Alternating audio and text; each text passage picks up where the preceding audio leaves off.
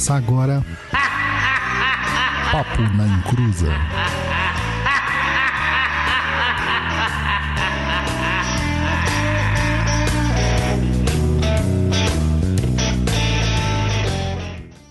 Começou! Aqui é Douglas Rain e quatro anos falando começou do melhor podcast de macumbaria.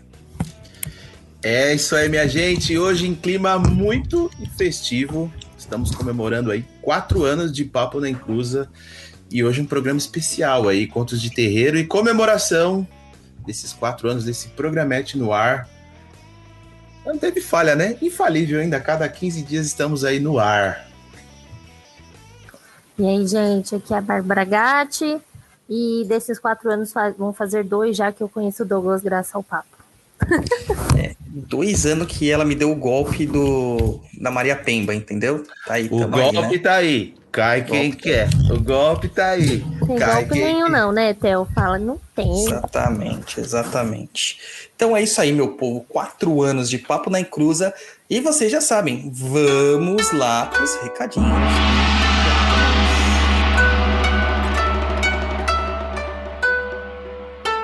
Recados do japonês, né? Banzai!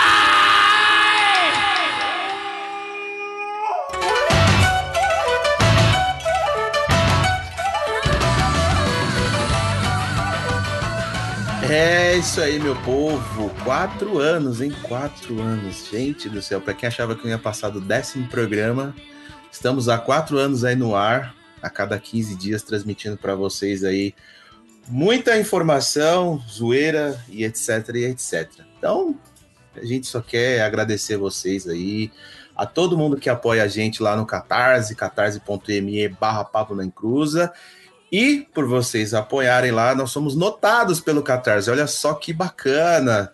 Então, se você entrar hoje lá no nosso Catarse, lá você vai ver que tem um selinho do Catarse, que eles classificam lá, projetos que amamos. Puxa vida, que bacana, né? Olha só que, que legal. É, agradecer também aí vocês que sempre compartilham hein, os nossos episódios, tá? Meu, obrigado aí, de coração. E comemorando esses quatro anos aí com a gente aí, tá o pessoal lá do Núcleo Sapienza, tá? Vou dar um recadinho aqui do pessoal do Núcleo Sapienza deixou aqui, que eles estão com uma promoção lá, tá? Promoção aí desses aproveitando esses quatro anos nossos aí, né? Que eles falam o seguinte: todos os cursos são 100% online, com as aulas gravadas, onde vocês terão acesso a um único um conteúdo único, diferenciado, surpreendente e com o acompanhamento de um recurso presencial. Todos os cursos foram preparados com uma estrutura didática que permite concluir dentro de uma programação e ainda você tem tempo para rever todas as suas aulas. Todos com exercícios práticos e detalhe, tem acompanhamento do professor, não é só aquele negócio gravado lá que você vê. Se tiver a dúvida, você não tem que perguntar. Você tem acesso lá a um grupo no WhatsApp para falar direto com o professor, tá? Você tem acesso ilimitado aí a todos os vídeos e conteúdos durante 12 meses. E a promoção aí que tem aí as, dos cursos. Você pode fazer o curso de benzimento mais os chakras com o pai Dodô aí Tá saindo de 109 reais por 50 reais. Olha só que promoção. É menos da metade do preço, cara. Que absurdo isso. O benzimento mais florais também com o Pai Dodô, de 190 reais, tá saindo por 95 reais. E agora, se você quiser fazer o combo aí, que é benzimentos florais, chakras, tá saindo de 270 por apenas módicos 135 reais. Então, se você quiser aproveitar aí, acessa lá núcleosapienza.com barra plano tracinho combos. Anotou aí? Também tem o curso de oráculos com 15% de desconto, tá? Curso de tarô, a visão terapêutica, é um curso para quem deseja iniciar do zero, ou seja, se você não sabe nada de tarô, quer aprender, esse é o curso. E quer aprender sobre o tarô e todos os arcanos. Também tem o Tarô 2, que para quem já conhece as tiradas e deseja se aprofundar e Baralho Cigano, um curso para quem deseja iniciar do zero e quer aprender sobre o baralho cigano, seus detalhes, diferenças de escolas e ainda aprender sobre mesa real. Dúvidas? Chama lá o pessoal no WhatsApp. Mas como eu vou colocar isso aqui? Você coloca o link aí, Douglas. Ponho. bit.ly, vou, vou, vou escrever aqui, ó, bit.ly barra WhatsApp Sapienza. Digita tudo isso aí, você já cai direto lá no WhatsApp do Sapienza. Isso E aí vai estar de- tudo no post, no post oficial. Exatamente. E como sempre, né, para quem chegou agora, caiu de paraquedas nesse programa aqui e não conhece as nossas redes sociais, toma nota aí. O Instagram, instagram.com barra papo na encruza.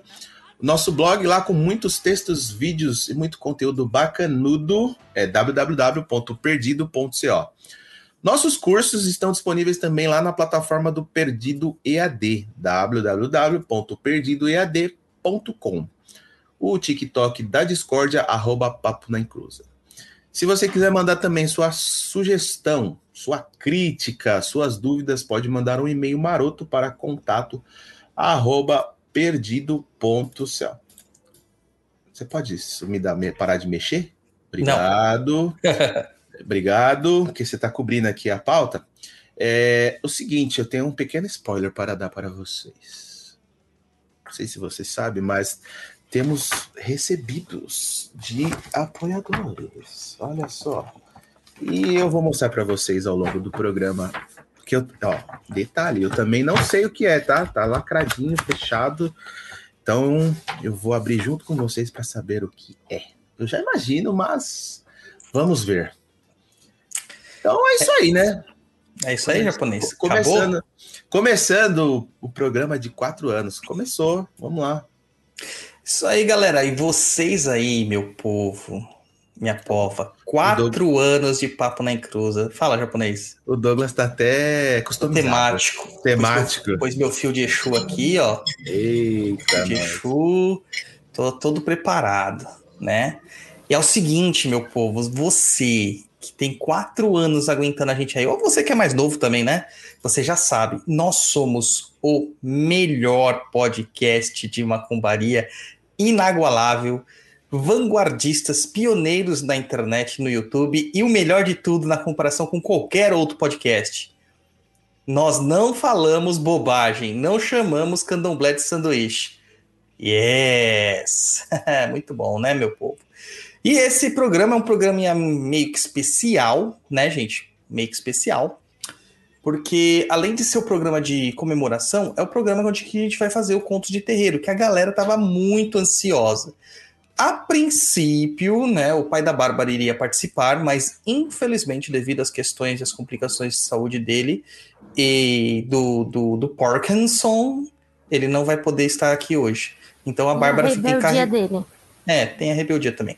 É, a Bárbara fica encarregada de trazer para vocês todas as histórias deles, tá? Dele, no caso. Até porque ele não ia lembrar muita coisa, viu? Porque a memória do velho Roberto tá meio depreciada. No fim das só- contas, eu que ia ter que falar mesmo, né? A cada, a cada 10 contos ele pede 5 pizzas, então fica difícil, né? É, ele só me visita aqui para pedir pizza, é impressionante. Então, mas fazer o quê, né? Deixa o, o coitado do macumbeiro lá. E a, Sogro, né? Sogro é, é pra vida toda.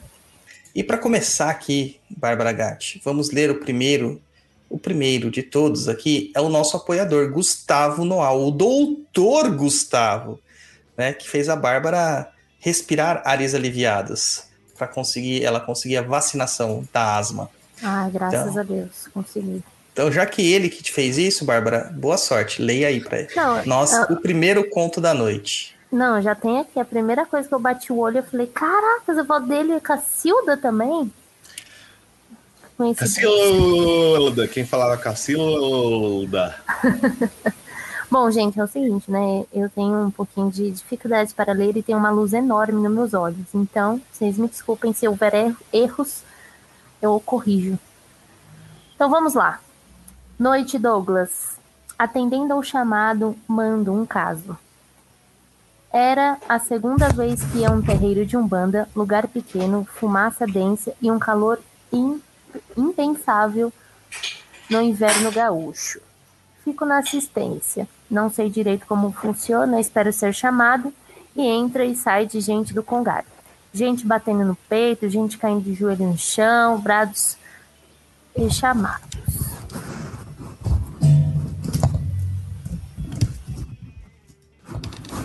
Tá, tá bom. Tá. Gente, vocês estão ouvindo um barulho? Porque eu tô. Ah, é o Douglas que não, não, não muta o microfone dele. Ah, agora sim. Vai lá, Bárbara. Tá me atrapalhando. bom, converso com um caboclo, pergunto da avó, minha avó Cacilda, que havia desencarnado há pouco. Ela era aquela vovó alegre, sempre com um conselho e um rumo para indicar. E quando queria xingar, fazia em alemão para os menores não entenderem mas foi uma pessoa que demorou muito para desencarnar. Ficou quase um ano com, em coma após uma, queda, após uma coisa boba, uma queda ao solo com uma hemorragia cerebral. Nossa, acho que é mal de Cacilda, porque a minha avó, bicho ruim, viu? Ó. Não morria nem a pau. Queria saber como, ele, é, como ela estava e se ainda estava abalada. Pergunto. Caboclo responde que ela ainda estava atordoada, que gostava da vida e que achava que tinha algumas coisas para resolver ainda. Por isso demorou para desencarnar. Com certeza é capricorniana, que a minha avó era. Como resolvo? Como ajudo? Caboclo fala, fala que eu preciso ir na casa onde os brancos rezam, mas tem que ser casa de Santo Antônio, pois ela era muito devota dele e mandasse rezar uma missa, isso ia fazer ela aceitar melhor. Meu, meu coração pula, palpita, como alguém a mais de 300 km de onde minha avó faleceu. Saberia que ela demorou para desencarnar. Saberia que ela era muito devota de Santo Antônio. O nome do meu pai é Roberto Antônio. Meu Deus do céu, mano. o nome do meu pai também, gente. Esse cara aqui é meu parente, é meu gêmeo. o nome do meu do meu pai é Roberto Antônio, por ela ser devota ao Antônio. Todos os dias 13 ela mandava fazer uns pãezinhos para entregar nas missas para honrar o santo da tradição do pãozinho de Santo Antônio.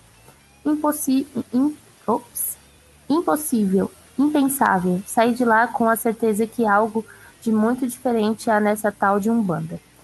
Manda este pequeno relato para mostrar que não é só de ebós, entregas e mandingas que faz a Umbanda. Coisas simples como oração e uma reza mostra a beleza da religião. Continue no caminho. Um abraço, Gustavo.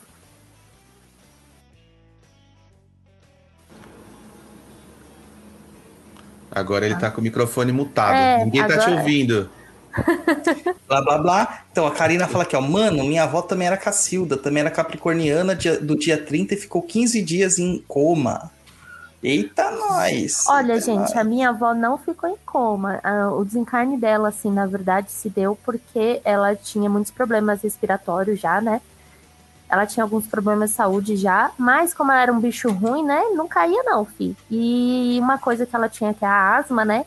Ela tinha fisema pulmonar, é... ela já tinha outros problemas de saúde que muitas, muitas vezes piorava com o cigarro, né? Ela fumava muito. Minha avó Cacilda, assim, fumava muito. E a bicha era ruim, era ruim, assim. Então, a, a gente sempre soube... isso dela. Oh, ah, a gente é capricorniano Gus, igual, né? E o Gus tá aí no, no, no chat, hein? Falou, oh. ah, entrei bem na hora que leram meu relato. Pois, pois é. é. Você tem uma avó Cacilda e tinha, a minha também faleceu. E, e um pai Roberto. Gente, isso é muito chocante. Olha que interessantíssimo, Bárbara Gatti. O pessoal tá doando aqui, ó, superchat pro Luiz e pro Swing, mano. Ô, oh, louco. Olha isso aqui, ó. 1 abril, o Guto, a minha passagem pro swing do japonês. Olha isso, ó. O Rafael é, Pardini sim. Garcia falando aqui, depois dos contos do terreiro, contos proibidões narrados por ele, o inegalável Eita. Luiz Inner Club, vulgo japonês swingueiro. Ó, tem gente que manja do swing, hein, mano? Tem gente que manja do swing, né? Aproveita. Tá falando de coisa. Ó, super sticker do Hélio Moura. Uma nova membro do canal aqui, ó. A Luísa Sudar acabou de assinar o nosso canal sendo membro, aparece aqui pra gente. Muito obrigado. Muito show, muito show, muito show. Cara, Bárbara Gatti, aproveitando aí a história da Cacilda, do Gus, do Gus, você também pode contar a história da Cacilda, do seu pai, que não acreditava na mediunidade e de repente ela viu uma coisa que a deixou fora do sério, não foi isso? Na real, assim, né, gente? Ela era uma mulher da época dela, né? Na época que meu pai até teve seus, seus manifestos mediúnicos, enfim, foi muito confuso para todo mundo, porque meu pai tinha convulsões, meu pai ouvia coisa e chegaram a achar que ele era louco. É, enfim, meu pai causou altas e boas na vida da família, assim, porque todo mundo achava que ele era um surtado, né? Então a minha avó teve que começar a ir atrás disso, porque, né, o pai meu pai não era uma, né, era um homem da sua época, podemos dizer agressivo, alcoólatra, né, com todos os seus defeitos aí naquela época. E meu pai tinha essas incorporações que só a minha avó conseguia entender. Minha avó, só ela conseguia entender. Então ela chegou e levou meu pai no centro espírita que fica ali em Perdizes, que eu trabalhava ali do lado, inclusive. Na época que eu me revoltei contra a macumba aí, um dia eu tive uma manifestação muito louca no trabalho e fui lá e depois contei pro meu pai, ele ficou, putz, eu não acredito, foi o primeiro centro espírita que eu fui e comecei a fazer meus trabalhos, meus desenvolvimentos, né? Então você vê como é que são as coisas. E nessa época aí, minha avó foi, é, a família começou a ir também, começou a entender. Só que a minha avó é assim, capricorniana, né? A gente é meio tipo assim, a gente tem que ver para crer, entendeu? Depois de um tempo, quando meu pai começou a fazer o tratamento dele, as coisas começaram a melhorar. E aí começaram a ter muitas manifestações assim surreais na casa, né? E uma delas foi as manifestações dos espíritos. E a minha avó, ela tinha, é, como é que é? Evidência, né? Claro, evidência. Muito forte, né? É, então um dia ela estava indo trabalhar e ela estava indo embora ali. A gente tem aquela casinha em São Miguel, que o Guto sabe onde é, passou já uma vez para mim. É, que eles moram lá a vida toda, né? Então ela estava indo trabalhar quando de repente ela ouviu uma voz. Você já vai passar sem pedir licença? Na hora que a minha avó olhou pro lado, ela travou, fez xixi nas calças, porque ela viu o tranca-rua das almas do meu pai, né? Dizem que ele é bem feio. E, e tiveram que socorrer minha avó, porque ela ficou em choque, ela não conseguia sair do lugar, ficou em choque, assim, muito grande. Você vê, na época ela, traba ela tava trabalhando, então, tipo assim, meu pai era bem jovem ainda, sabe? Quando começou a aparecer essas coisas. É isso. Bem jovem. Quantos anos pra galera que eles não tem noção do que é ser bem jovem, Gat? Só você é bem jovem. Ah, gente, assim, meu, vai. Provavelmente meu pai tava em casa ainda, porque ele saiu de casa era o quê? Vinte e poucos anos, né? É, nessa época também meu pai já estava fazendo o tratamento dele espiritual, já tinha perdido o braço, né? Já tinha acontecido toda essa parte da turbulência. Então, assim, imagino que ele devia ter lá bem na fase do comecinho, dos seus 14, por aí, ou menos até que rolou essa manifestação. E a galera com 14 anos pensando no quê? Naruto hoje em dia, né? Em Naruto. É. E aí sim, gente, a minha avó trabalhava naquela época porque ela falava duas línguas, né? Ela tinha estudo e que já, já era raridade, né? E minha avó trabalhava com fezes. ela era. Como que é o nome? É, é as pessoas ficam olhando os exames. Ela era biomédica? Não, não, não, não. É que patologista. Patologista. Patologista, isso.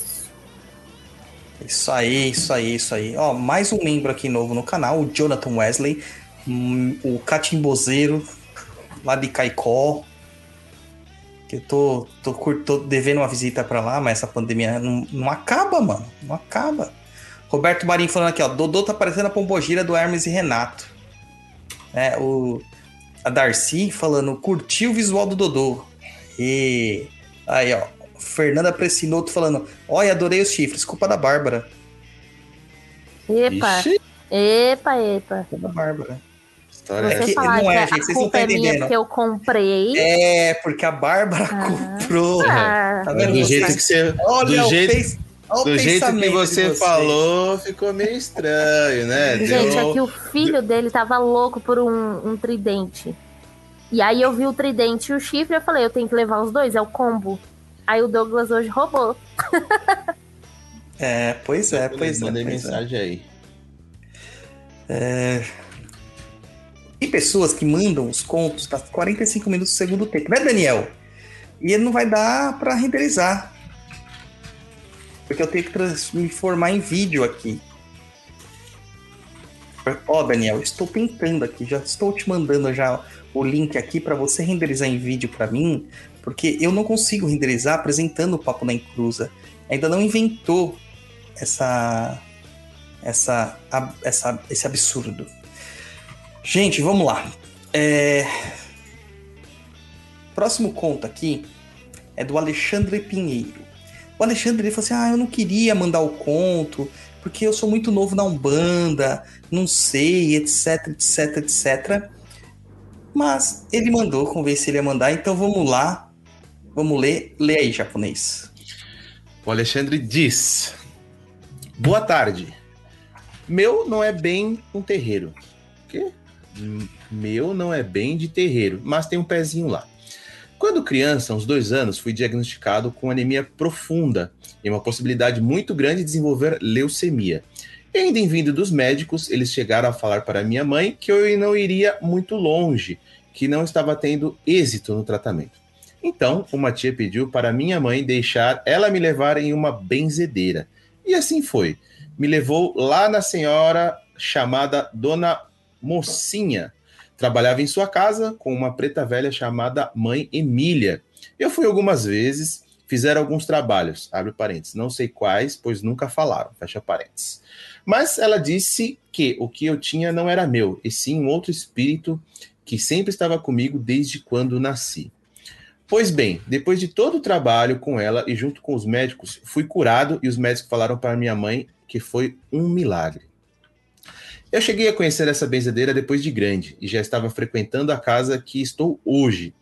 E alguns anos mais tarde, ela veio a falecer. E na semana que, que ela morreu, uma bela noite, deitado, com a cabeça a mil de preocupações, acabei adormecendo e uma voz em meu ouvido disse: Você vai ficar tudo bem. Quando me sentei na cama, havia uma preta velha sentada na minha frente. Se apresentou como sendo Mãe Emília. Olhei para a cama e eu estava deitado. Ela veio, me abraçou e disse que ficaria tudo bem e que se ela sempre esteve comigo. Um abraço tão gostoso que arrepia só de lembrar. E ainda disse: Você nunca estará só. Aqui estão todos que lhe acompanharão. Apon aprontou para frente, deve ser apontou, né? Apontou para frente, lá estava o baiano que trabalha comigo, seu Zé Ventania, apontou para a esquerda e lá estava o Exu que se apresentou como Exu, sendo Exu Tiriri. E à minha direita um caboclo e ela ao lado ainda me abraçando e terminou dizendo: "Sempre estaremos com você, basta ter fé". Eu acordei logo em seguida com uma sensação tão boa. E essa foi a minha história. Ó, show de bola, né, cara? Muito legal, né, cara?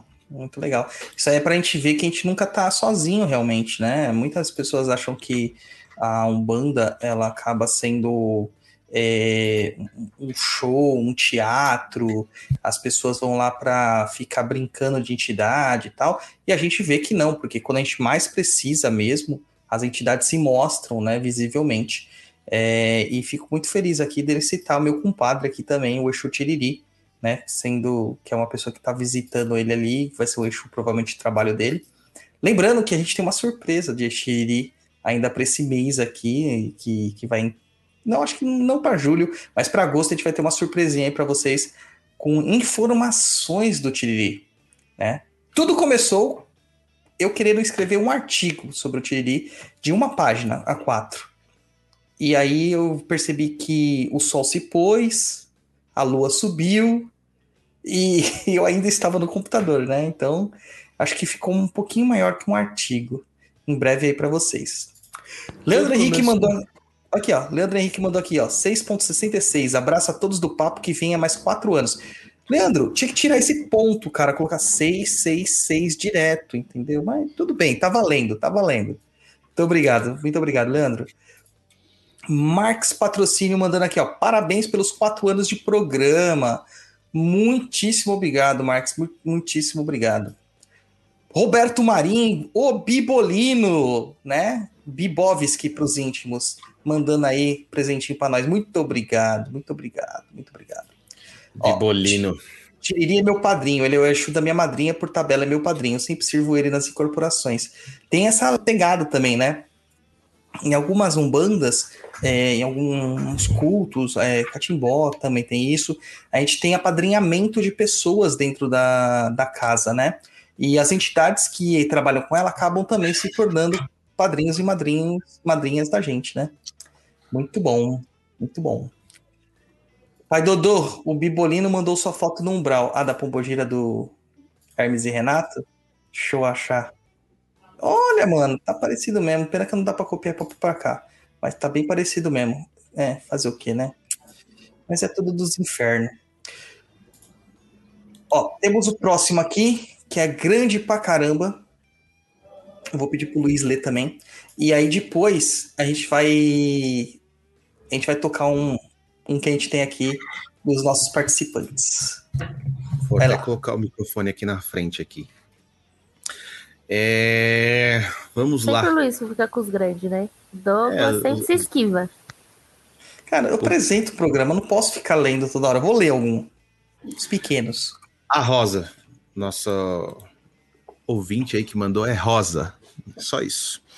Salve galera macumbística. Pode me chamar de Rosa por aqui.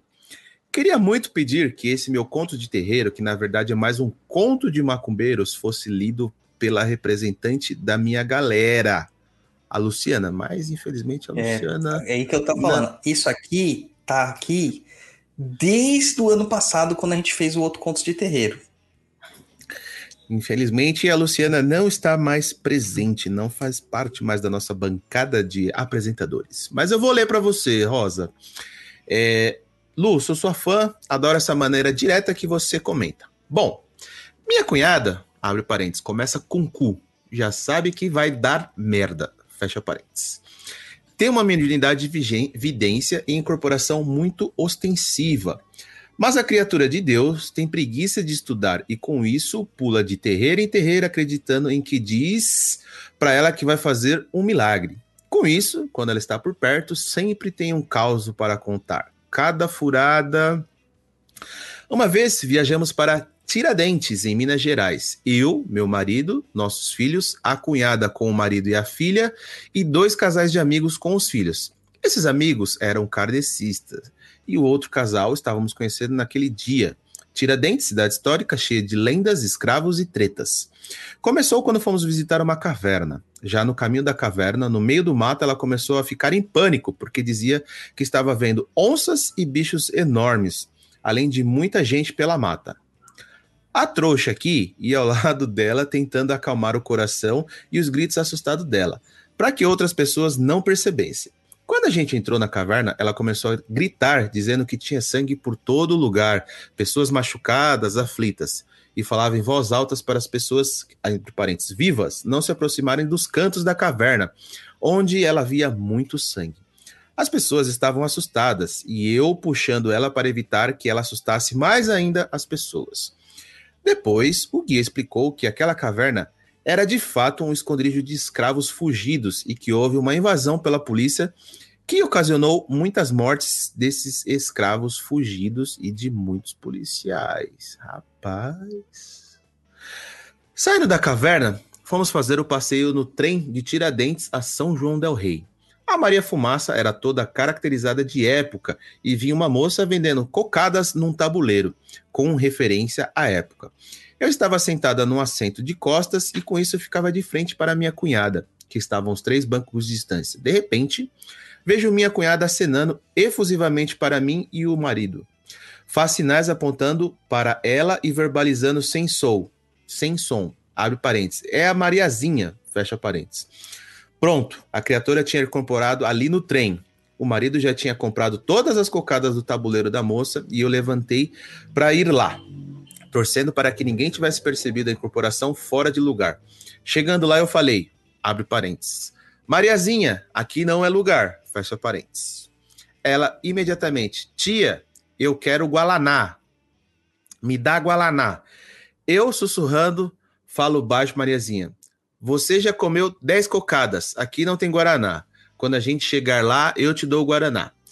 Mas você não pode ficar aqui. E além do mais, tem que ficar muito quietinha para que as pessoas não te verem. E ela, mas tia, eu vim limpar a menina, mas nem dá Guaraná. A pessoa aqui, apavorada para as pessoas não percebessem a incorporação, ficou metade da viagem convencendo Mariazinha a ficar quieta, e só quando eu me comprometi a dar Guaraná, assim que a gente chegasse, ela ficou quieta. Chegando a São João del Rei, procurei a primeira barraquinha, comprei o Guaraná e dei para a cunhada, que não entendeu nada, só disse: bebe logo esse Guaraná porque Mariazinha encheu o saco por causa dele. Ufa, ninguém percebeu que Mariazinha foi embora em maiores, sem maiores estragos. Outra vez, estávamos perto da mata e chovia fino. Ela estava segurando um guarda-chuva e de repente começou a enroscar o guarda-chuva na roupa. Quando a gente olhou, era Mariazinha. O marido, abre parênteses, santo marido, fecha parênteses, tinha um pacote de balas no carro e deu para Mariazinha, que enfiou 10 balas na boca. Meus filhos e a prima, filha da cunhada, saíram correndo para entrar no carro porque íamos parar em um restaurante para almoçar. Quando Maria Mariazinha percebeu que tinha sido deixada para trás, saiu correndo pela trilha, com a boca cheia de balas e chorando, dizendo que queria ficar com as crianças. Enquanto as crianças não abriram a porta do carro, Mariazinha ficou chorando do lado de fora. Já dentro do carro, a preocupação é que estávamos indo para um restaurante e como, como iríamos entrar com Mariazinha. Meu filho, que tinha uns oito anos na época, criança já macumbeira, conversava com ela e dizia que ela não podia ficar incorporada ali, que ali não era lugar, que ela tinha que ir embora. Mariazinha só foi embora no ca... na hora que o carro parou no estacionamento do restaurante. Num dia de Natal, estávamos todos em casa, na casa de uma tia, umas 30 pessoas. De repente, no meio do corredor, ela grita para o pai: Ô pai, sai desse corredor, não tá vendo o espírito imundo aí no meio? Todo mundo já conhecia a figura, caiu na risada. Valeu, galera. Este aí foi o, os contos, né, da Rosa. Ah, pois eu dava um jeito de castigar essa Mariazinha chata. Eu amarrava essa menina para resto ah, da vida. gente, Nunca mais favor. voltava. Eu, já, eu não gosto de linha de areia, não. Vai me desculpar, mas se eu vejo uma cena dessa, ah, pronto. Olha, eu não sou muito das, dos fãs do Zerê, não. Assim, curto o trabalho dele, sou acho fantástico, mas eu tenho um, uma certa ressalva em trabalhar com o Zerê justamente por causa dessas coisas. É, vai saber quantas vezes ela permitiu que isso acontecesse, né, gente? E aí agora hum, vira meio que elevador de entidade, né? Ah, então, Ô- mas é exatamente, pode acontecer com todos, né? E se faz um, faz outro, faz um, faz outro. O negócio é o seguinte, não é porque é a entidade que pode fazer o que quer com você. Eu já chego e falo, é o seguinte, sai fora. Vai embora. Não me enche o saco, não. A gente resolve em outro lugar. O Guto falando Mariazinha intrometida. Aí É, o, o, o folgado. Pigolino falando Mariazinha tem que ir pro colégio interno, super nani. muito bom, cara, muito bom, Também muito acho, bom. cantinho, cantinho do pensamento lá. Fica lá. Você, Ó. você, você leu aí no, no chat aí o Jonathan que falou para fazer um, um contos macumbísticos de Jurema? Vamos fazer com o Pai Bal, vamos fazer. O, o, o Abreu mandou aqui, ó. Parabéns, vida longa ao podcast. Que assim seja, Abreu. E a gente já leu aqui as promoções, hein, Abreu? Valeu, hein? O Abreu Pra é que- o diretor pra- do Núcleo Sapienza. Exatamente. Era isso que você ia falar, fala japonês? Isso, para quem não sabe, o Alexandre Abreu aí é o, é o manda-chuva lá no núcleo de estudo Sapienza. Então é pra eles que vocês têm que mandar as mensagens quando tem problema no curso, gente. O William Rosa mandando aqui, ó, o super chat pra gente. Parabéns pelos quatro anos de programa. Aprendi muita coisa com vocês. Muito obrigado, William, de coração, cara. O nosso. A nossa maior recompensa é saber que a gente tá ajudando vocês de alguma forma. É, vamos tocar aqui um, então? Que é de um convidado, cara. Nossa, eu ri com o comentário aqui, ó, do Caio. Dá um celular pra Mariazinha que ela fica de boa, brincando Pois de, é. de crush. Será que a Rose, a Rose que leu agora é essa Rose Santo que chegou agora aqui no chat? Não Será? sei. Não sei. Rose, é você que é, mandou. Rose, é rosa, mano. Rosa, É desculpa. rosa. Nossa, Ei, japonês, ei. japonês. Ah, gafe ao vivo, né? Fazer o que faz parte. Vamos lá, vou tocar aqui a do, do nosso queridíssimo Elton, tá? Então, desculpa aí, gente, mas é tudo novidade pra gente aqui, então vamos lá. Gira de areia as pessoas vão sem saber muito ao certo o que pedir para essa linha. Natural isso. O Herê estava sentado, a moça chega e fala: Herê, eu quero ir à praia, mas eu não gostaria de menstruar durante os dias que eu estiver lá. E está prestes de chegar a minha menstruação. Você pode me ajudar para eu não ficar menstruada e poder aproveitar o feriado? O Herê pega, a abençoa e diz: Tá bom, vou fazer isso. A moça vai à praia, fica muito feliz, não está menstruada, mas passa algum tempo, essa moça chega na gira Gerê completamente transtornada. Erê, realmente eu fui à praia e não fiquei menstruada. Mas eu precisava engravidar? Eu tô grávida. Tia, você só pediu para não ficar menstruada. Agora tem neném e você não vai menstruar mais. E assim, a mulher engravidou e teve filhos. Essa é uma história que eu dou muita risada. Vale a pena. Conseguiu aí ouvir, galera? A pessoa japonês, você pede pra não menstruar e acaba embuchando, Mas, gente, mano. pelo Não amor sei de nem Deus, como é né? isso, Brad. Como é que chega no Erei e fala, eu não quero menstruar? Meu Deus. É o povo É. sem noção que tem, né? Mano, o povo não tem noção. Cara, eu já contei Bem aqui que feito, uma... bem feito. Tomou, bem feito. Eu acho é pouco. Eu já contei aqui que eu fazia, eu combinava uma entidade médica, né?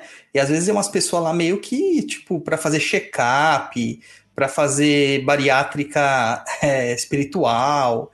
Eu cansei de ouvir essas coisas. Chega uma mulher lá uma certa vez, é, uma loira, tal, cheia da- da- das, das pro- pro- dos prolengomenos, né? Como diria o japonês. Pra começar, ela tava com um decote gigante no meio do terreiro. E lá, por regra, a gente recobre as pessoas, porque a gente sabe que os olhares, né, da galera acaba indo direto pro decote. Não é, Bárbara Gatti? Estou falando mentira? Não. Não, não estou falando mentira. Principalmente dos médios safadinhos que ficam olhando pro decote da galera. Então a regra da casa lá era recobrir completamente a pessoa com um pano branco. E a mulher me senta na mesa lá e eu ia fazer a triagem dela. É, nessa entidade médica tinha uma triagem. Eu era tipo o enfermeiro do, do, do- do espírito. E na hora que eu fui questionar pra ela os motivos de dela estar lá, ela falou assim: não, eu vim aqui pra reduzir uma gordurinha localizada, dar um lift nos seios e coisas do tipo. Eu olhei pra cara dela e falei assim: olha, não é bem isso aqui que a gente faz, mas se você quiser, eu falo com a entidade. Enfim, passou com a entidade. A entidade falou assim: olha, eu não faço essas coisas, mas eu estou vendo que tem coisas mais sérias aqui pra gente tratar. Você deixa eu tratar? Ah, não, isso eu não quero, isso eu não quero. Conclusão dos fatos. A mulher sumiu, voltou depois de uns três meses lá, toda roxa, machucada, quebrada, ferrada, e virou e falou assim: é, devia ter ouvido você, tinha alguma coisa muito errada. Fiquei internada, desmaiei, o médico não descobriu o que, que era, passei um mês em coma, voltei para casa, não conseguia andar, e agora tô aqui, toda hora aparecem manchas roxas do meu corpo. Eu falo, vocês não ouvem as entidades, tomou. É não? Ai, gente. Ai, ai, vou te contar. Bárbara Gatti, vai, aproveita aí que você já tá indignada, lê a da Monique Oliveira aí na sequência. Não, não, você não vai ler, não. Lê, vou ler sim, uma, uma hora eu leio. Olha o tamanho desse aqui. Vai, daqui que. é, O Douglas mim. é preguiçoso. O Douglas é preguiçoso. Ele só quer ficar aí sentado na cadeira de rei dele. Olha lá, Rei do inferno. Rei do É. inferno. Nossa. Vamos lá. Monique Oliveira. Olá, meu nome é Monique e eu amo o PN. Obrigado, Monique. Adoro os episódios de três horas. Dá para ouvir fazendo todas as tarefas de casa. Mano, o pessoal que fala que vai no ônibus, vai no carro, vai viajando, agora esse é novo, fazendo as tarefas domésticas.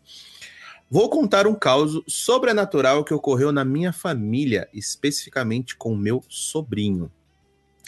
Minha irmã me contou todos esses acontecimentos, tentando achar uma explicação. Antes de começar, vou deixar umas informações bem importantes. Minha irmã mora nos Estados Unidos, meu sobrinho falava poucas palavras em português e ele nasceu em 2013. Hoje ele tem oito anos, mas na época do acontecido ele tinha uns três aninhos. Meu pai era policial militar e foi morto em serviço no ano de 1990 ele tinha 39 anos. Pela imaturidade do meu sobrinho, ela ainda ela ainda não tinha conversado com ele sobre o avô. Caramba, pesado, hein? É, um dia minha irmã foi colocar meu sobrinho para dormir, pediu para ele pegar o cobertor. Detalhe, pediu em inglês. E ele olhou para ela e perguntou: "A colcha?" Ele respondeu em português. Ela se assustou, porque ele falou em português e usou um sinônimo para coberta que hoje em dia nem usamos mais. Ela perguntou quem ensinou essa palavra para ele. Ele disse: Meu avô. Respondeu em inglês e ela completou: Ele é muito frio. Ela perguntou onde ele estava. Ele olhou ao redor e disse: Foi para casa da vovó. Ixi, rapaz. Em outra situação, eu estava brincando com ele num jogo de números. Na vez dele jogar, ele correu para o quarto e voltou com o número 39, abre parênteses, a idade que meu pai morreu, fecha parênteses. Ela perguntou por que ele foi no quarto e ele respondeu: Fui perguntar para o meu vovô. Várias situações ocorreram dentro de casa. Ele sempre ficava olhando fixo para um lugar, acompanhando como se tivesse alguém andando pela casa. A última vez que ele falou do avô foi bem curioso. Ele do nada falou para minha irmã que ele agora poderia fazer bagunça.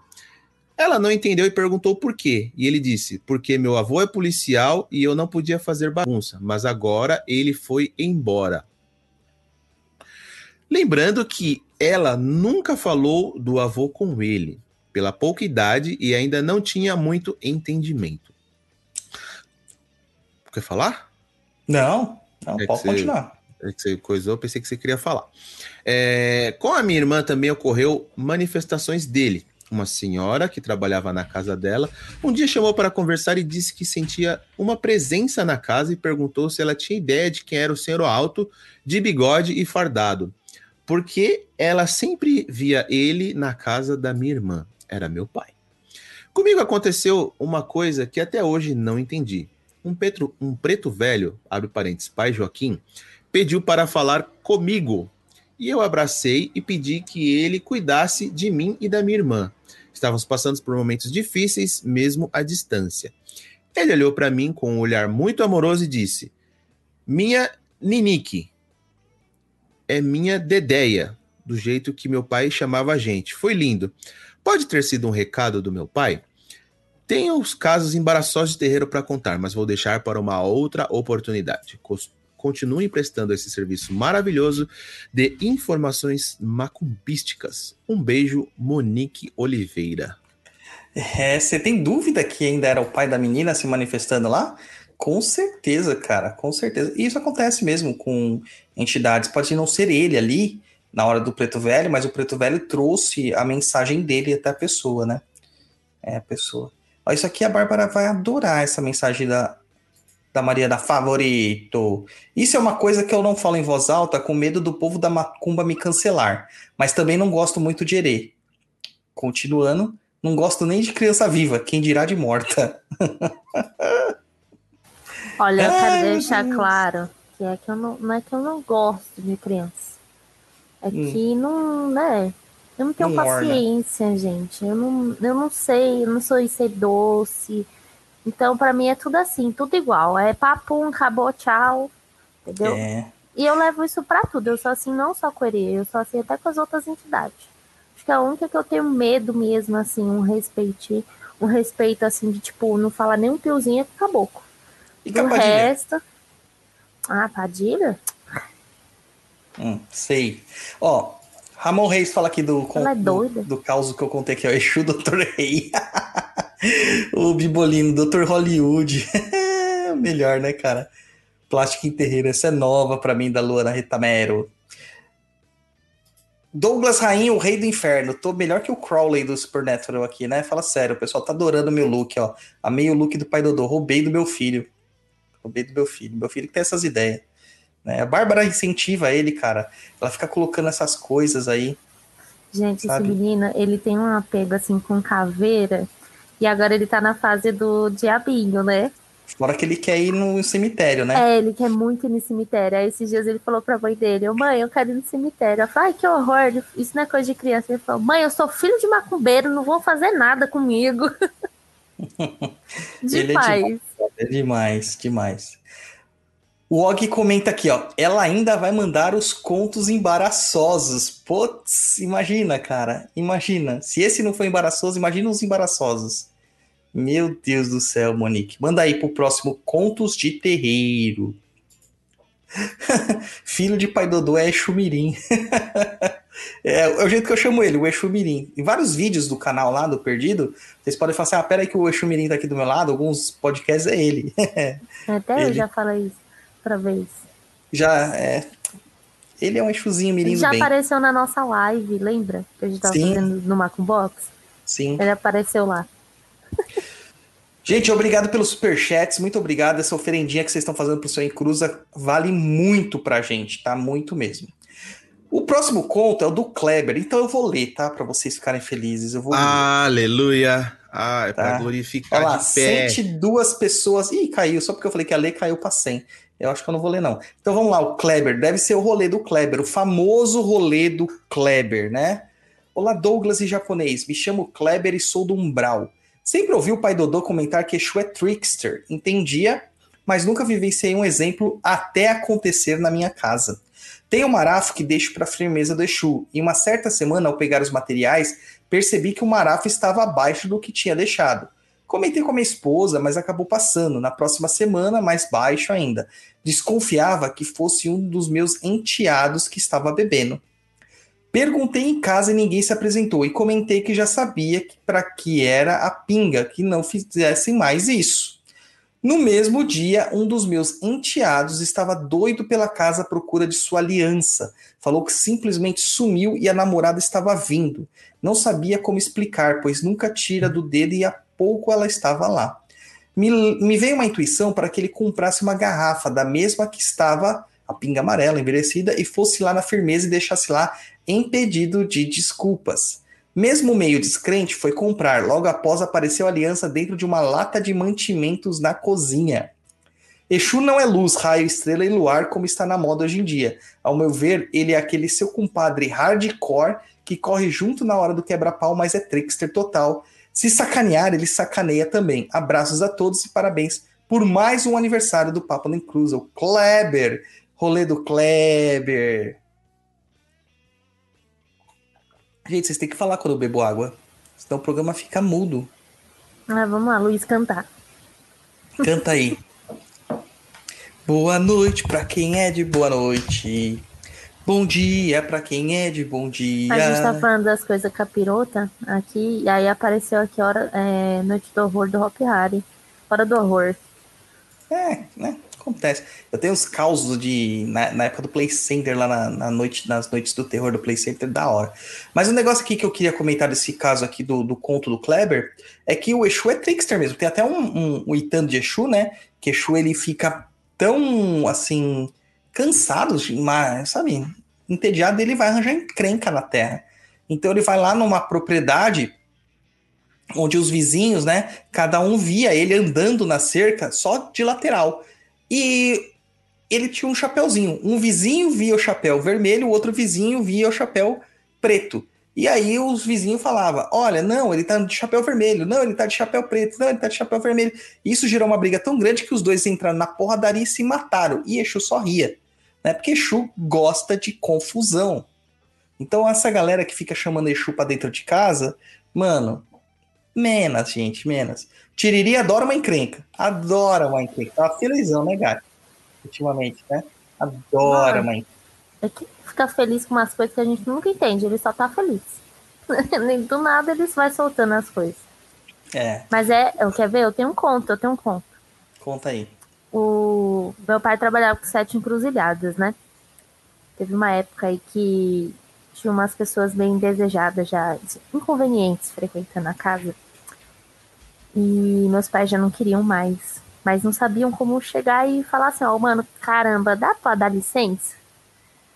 E aí eu sei que, que a Raniele, que sempre foi a atentada lá em casa, né? é, abriu a porta quando esse, esse pessoal chegou. Abriu a porta e falou assim: O meu pai não quer vocês aqui. Pá! E fechou a porta. Só que nessa situação, a minha mãe, que não, não vê nada, mas meu pai via, ele falou que viu o seu set, se- botou a mão aqui na Raniele, assim, sabe? Nas costas. E ela levantou e fez isso, teve essa atitude, sabe? Nunca mais. Nunca mais. É. Nunca mais ouvi falar. Não, mas o, o Exu gosta de arranjar encrenca de tal forma, gente, que o que ele puder para implicar com a vida do próximo, ele vai implicar. Tá? Ele implica sim, ele causa realmente. Por isso que a gente fala que Exu é uma entidade que é dúbia, né? Uma entidade que a gente não tem um controle sobre ela. E dentro da Umbanda, ele acaba sendo controlado por entidades que são acima dele, é, é, vamos dizer, moralmente, né? Que tem um domínio ali energético e magnético com ele. O Guto colocou aqui, ó. Quem nunca tomou uma cachaçinha do Exu? Cara, tem um, um caso de um tio meu, esse tio meu, ô meu tio Luiz, aquele meu tio que você adora, né? Porra, bicho, porra, O bicho. Porra, bicho, o Ricardão. Ô, Xará, ô, Xará. Eu acho que eu já contei algum episódio disso aqui, mas vou contar de novo. Lá onde que a gente morava, em São Mateus, quando eu morava, ainda, logo na minha juventude, ainda é meio, sabe, matão. É, por exemplo, a, a primeira casa que eu lembro mesmo de estar era ali perto do Hospital São Mateus, Hospital Geral de São Mateus, nem tinha um hospital, era um campo de várzea ali na frente e a rua inteira era de terra, né? Então, ó, praticamente o bairro era um bairro novo, estava sendo montado. Quando minha mãe e meus tios mudaram para lá, com meu avô e minha avó, cara, era muito mato, era muito isolado. E a parte do Aricanduva, hoje onde todo mundo sabe que é uma avenida, na verdade não tinha avenida nenhuma. Era só o rio, tanto que era um rio limpo que as pessoas iam lá nadar. E tinha muito trabalho de macumbaria naqueles cantos. Meu tio, que é um tremendo de um safado, né? Sempre foi um safado, ele adorava ver uma saia, né? Adorava ver uma saia de macumba. Só que ele é um cara complicado, né, Luiz? Para não falar outra coisa, né? Pra, pra... Fala aí. É, posso expor ele ao vivo assim, mas é uma pessoa difícil de se Complicado. lidar, complicada, é. Para contextualizar o caso, meu tio, ele, quando era bem jovem, ele escondeu o boletim, depois de aprontar várias, né? Escondeu o boletim dentro de um caderno. Na época a gente tinha que. né, Na minha época e antes da minha época, a gente tinha que encapar os cadernos com um papel qualquer, um plástico tal, para proteger, né? E aí ele guardou o boletim porque ele só tinha tirado notas vermelhas. E meu avô perguntando para ele: cadê o boletim? Cadê o boletim? Cadê o boletim? Ele nunca mostrava o boletim. E aí, meu avô, mexendo nas coisas de escola dele, viu que caiu o boletim e viu só as notas vermelhas. E ele foi lá e deu um puta de um castigo nele na época, né? Um castigo pra época que era extremamente machista, mas deu. E falou: a partir de amanhã você vai estar de castigo. E no outro dia, as malas dele estavam prontas para ele ir pro seminário. Ah, é o seminário que a gente foi visitar ali, como é que é o nome da Bom Jesus cidade? de Pirapora. Bom Jesus de Pirapora, E exatamente. meu tio foi pro seminário. E lá no seminário era um internato. E ele só podia é, ter visitas da família no Natal. E meu tio passou um ano lá sem ver a família. Sem ver a família. Quando meus avós foram para vê-lo né, no Natal e tudo mais, chegaram lá, ele estava com as malas prontas de novo. Meu tio era daquele que fugia do seminário, entendeu? Para ir encontrar com as mulheres e beber e fazer festividades na cidade. Só que era um internato, gente, era tudo fechado. Só que o bicho, pra vocês entenderem a, a, a matreza do bicho, né? Como era safado, ele trabalhava no apiário do seminário. O apiário é o local de criação de abelhas, né? E lá eles tinham acesso a cera de abelha, a mel, né? E a cera de abelha. O que, que ele fez? Ele conseguiu pegar a, a chave, aquela, aquela chave velha, sabe? Aquela chave grande, da porta, da porta lateral e também da, da dispensa de hóstia e de vinho santo, lá, vinho quinado, vinho, vinho da missa. Ele fez um molde caseira de abelha, devolveu as chaves e eles pegaram um monte de vinho e fugiram para a cidade. E pegaram eles da cidade os vinhos do padre e tal. Meu tio tava lá só um ano e a intenção não era ser padre, mas os dois amigos dele que foram com eles, com ele no caso, eles estavam lá faltava só um ano para serem ordenado padres. Ou seja, meu tio desvirtuou duas pessoas. Enfim, daí ele voltou para São Mateus e nessas coisas de ir atrás de filha de santo tal, eles iam por causa da cachaça e da comida. Meu tio comia macumba, filho. E eles iam lá no mato, era aqueles pratos bons, aquela farofa boa, né? Com bastante carne seca, bastante bacon, que a galera daquela região fazia assim. E eles pegavam as cachaças e tomavam, envergava todas as cachaças. Cara, um dia, meu tio falou que desceu ele mais uns cinco amigos para pegar as cachaças, viu a galera entrando e foi descer para pegar as cachaças. Só que, na hora que ele segurou a cachaça na mão, uma figura enorme, gigante, saiu do meio do mato, correndo atrás deles, toda vestida de preto, falando: larga essa merda, que essa merda é minha.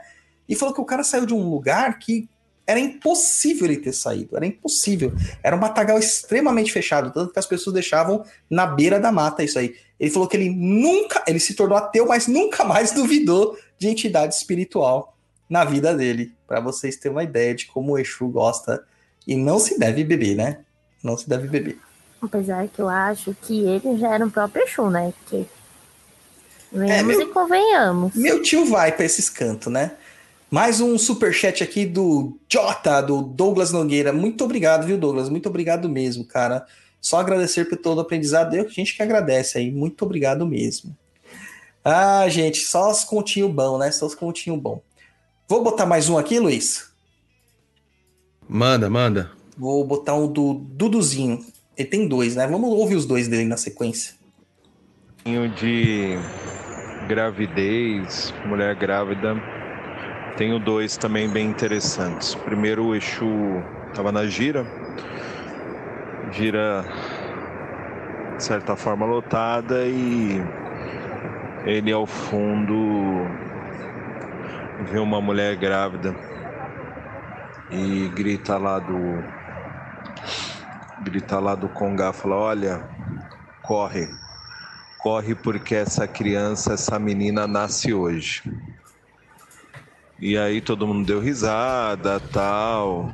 Ela realmente achou que era uma brincadeira do Exu e na- durante a madrugada teve que ir às pressas para o hospital para para fazer o parto. Na segunda, é uma moça que fazia parte da corrente, amiga minha, já de anos.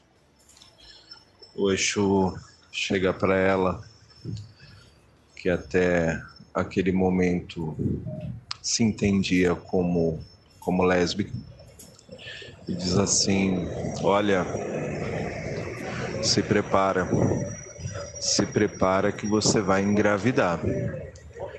E aí ela falou: Não, que é isso? Absurdo é isso? Eu nem de homem gosto. Tenho nojo de homem. Não, nunca, jamais. Deus me livre. E aí a vida acabou levando a gente para outros caminhos. Ela acabou se afastando da corrente. E um tempo depois eu descobri que ela estava grávida. Hoje a filha dela deve ter uns 4, 5 anos. Vai duvidar de Exu, né, cara? Não vai Ah, eu de Exu. continuo rezando para que o que o Treme Terra falou não aconteça. É, Treme Terra é o Exu do Duduzinho, né? Aí o Treme Terra vira pra Bárbara e fala: "Ah, Vamos engravidar, Bárbara. É.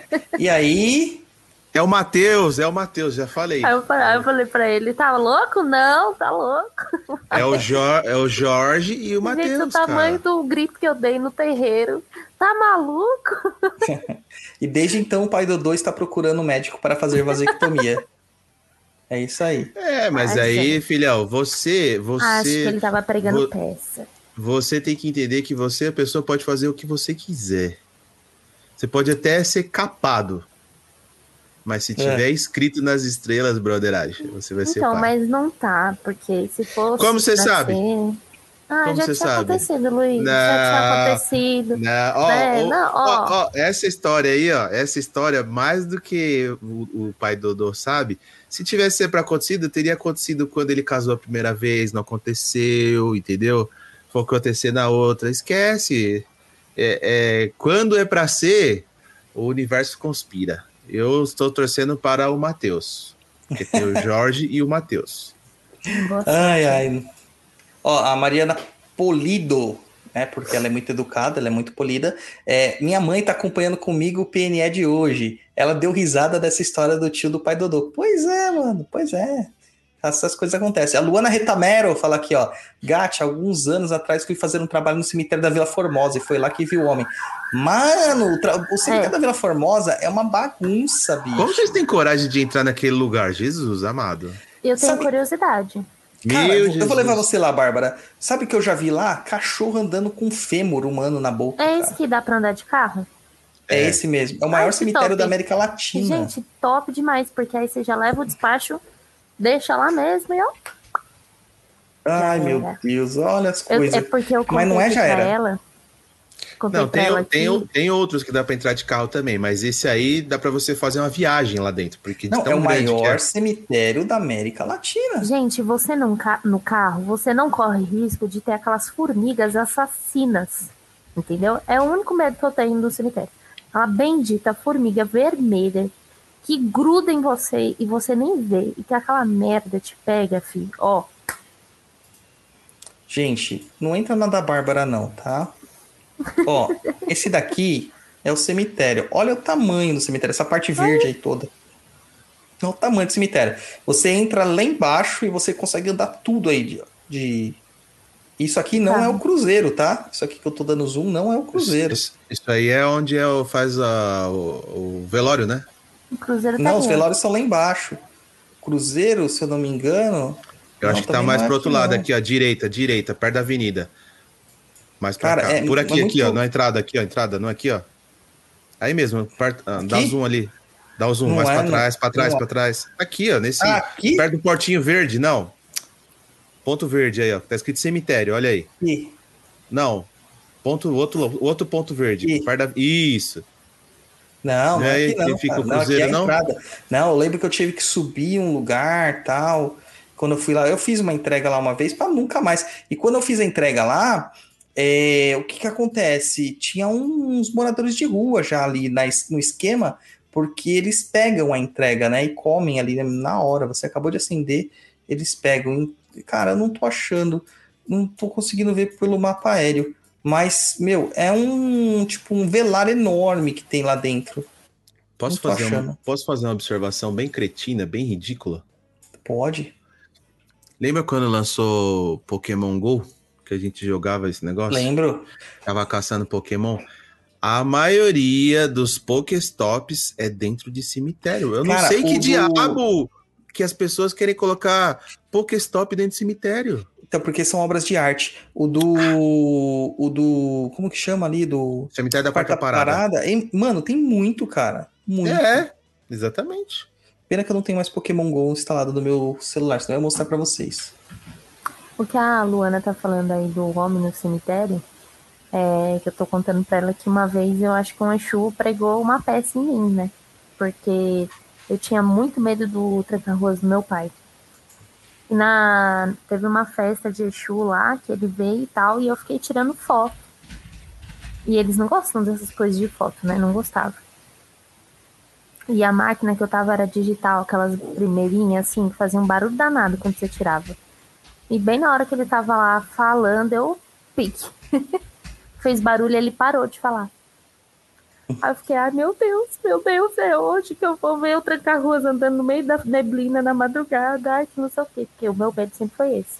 Encontrar o tranca-ruas na madrugada, assim, na neblina, indo trabalhar. E eu sei que nesse mesmo dia, a gente passou em frente a um cemitério e, tipo, tinha um padre, assim, sabe? E ele tava, tipo, olhando pro alto, assim, tipo. Foi, foi muito sinistro, porque quando eu passei, eu vi. Mas quando eu olhei pra trás de novo, não tinha mais. E aquela cena me chocou.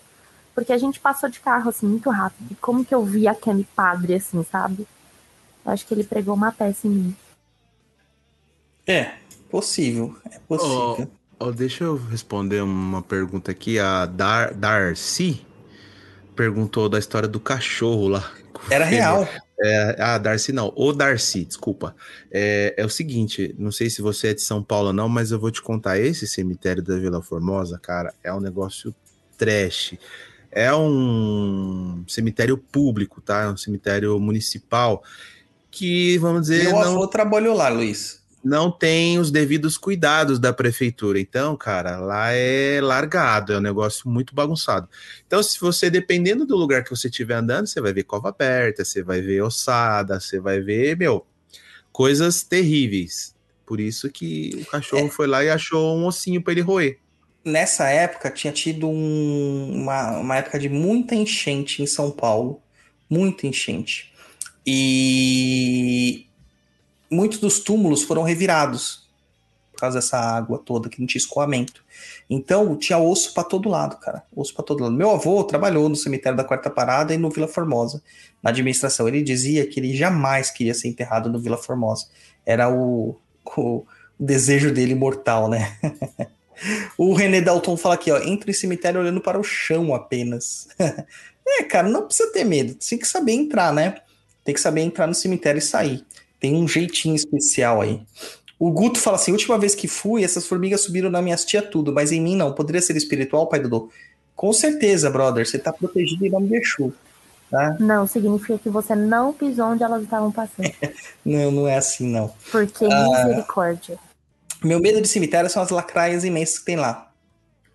O, o, Roberto falando, esse cemitério é terrível, feio e perigoso. Perigoso porque tem muito assalto lá dentro. Por ser muito grande e muito inóspito, não faça nenhum tipo de trabalho lá se você for sozinho. Nem em dupla, nem em trio. Vai em grupo de mais de 10 pessoas, né? Ai, Ou de carro, que já sai atropelando, filho. Já fica aí mesmo. Pá! Ai, é. que horror. O Roberto fala que eu sempre fui no Vila Alpina. Cara, o Vila Alpina tava proibindo o trabalho, você acredita? Apesar de ser um, um direito por Olha, meu, chifrinho, mano, tá mó torto. Agora eu entendi porque que o Jorge fica reclamando dele. É, apesar de ser um direito, né, de fazer trabalhos religiosos tal, não deixaram. Daí eu descobri que no cemitério do. Cemitério, qual foi o cemitério? Da Consolação, né, Gatti? Que eu vi lá no site da prefeitura, né? Você pode agendar um dia para fazer trabalhos espirituais com a galera do terreiro lá. E ninguém pode te incomodar. Olha que legal, com permissão e tudo mais de, do Ai, senhor prefeito. Né? Mas qual a necessidade de fazer um trabalho no cemitério assim? Ah, não sei, tem uma galera aí que adora. Daqui a pouco a gente vai ter gira online. Gira lá. Ah, gente. É. Gira online, ao vivo. Pra que e por que se faz despacho em cemitério? Responde aí, Bárbara. Cri, cri. Eu prefiro não. Não, não vou falar, não. Então, a gente faz trabalho no cemitério para a linha do cemitério. Para passagem, a gente faz despachos para as coisas irem embora é, tem todo um processo do cemitério. Morrer, passar para outro, lado, outro lado. Também, também. A Mariana Favoreto, não, nesse lugar não tem covas. São, é tudo buraco no chão. É isso, é, né, Luiz? Buraco, buraco no chão não é uma cova? Não, mas não, não tem, tem, tipo, não, sepulta, aquela sepultura. Não tem sepultura, é. Cova é um buraco no chão, abriu uma cova. É, esses aí são pessoal, outros cemitérios. É o Guto acho que falou que cemitério da saudade, da minha família também é lá no cemitério da saudade. Mano, tá? o Guto gosta de viver perigosamente, ó. Vinha no cemitério, tomei. Ele era gótico, mano. Ah, Devia sentar ah. em cima dos, dos túmulos, que nem fala o meu filho, e fica uhum. lá tomando vinho. Vou me entorpecer bebendo vinho. Olha, até onde eu sei, as tias, minhas tias avós, né? Na verdade, a tia da minha mãe, elas vêm lá que costura e tal elas fugiam pro cemitério para fazer chance. Aqui, ó, o Thiago falando aqui, ó, quem nunca dormiu chapado no cemitério? Gente, vocês estão tudo doido. Ó, por que, que tem que sair de costas do cemitério? Na verdade, não, você sai de frente. E nunca você. Eu vou ensinar para vocês como entra e como sai do cemitério. Ah, tem... mironguinha, mironguinha, mironguinha. Apesar que tem isso no se não me engano, no guia do Umbandista, né? No guia do praticante de Umbanda, ou no guia Umbandista lá que a gente tem, no, no manual do Umbandista que a gente tem no blog também. Gente, é muito simples. O cemitério é um conjunto energético artificial criado pelo ser humano. E eu vou falar isso bastante amanhã no, no workshop de Omulu. Amanhã, para quem está ouvindo aqui ao vivo, né? Se você está ouvindo depois, dia 24 do 7 vai ter o workshop de Omulu ao vivo. É, você antes de entrar no cemitério, você tem que pedir permissão para as forças que regem o cemitério. A força maior que rege o cemitério não é o Mulu, não é Inhaçã, tá? Não é o Exu Caveira, não é o Capeta. A força maior que rege o cemitério é Ogum Megê, que ele é o chefe do cemitério, o presidentão da porra toda. Então, antes de entrar no cemitério, na porta do cemitério, você vai saudar. Saravá Ogum Megê, peço a vossa licença para entrar aqui, de todos os vossos falangeiros, etc, etc e tal. Geralmente se faz esse tipo de saudação na porta lateral do cemitério. Só que agora, no, devido a algumas questões sanitárias e também de roubo, eles estão fechando a porta lateral do cemitério só deixando a porta principal aberta. Pode fazer na principal sem problema. Entrou no cemitério, você garanta que você tenha pelo menos duas moedas de um real no bolso. O grupo, tá? Não é por, por pessoa. Duas moedas por grupo. Mas cada pessoa tem que andar com um dentezinho de alho no bolso. Pegou, captou, escreveu? Entra, vai pela.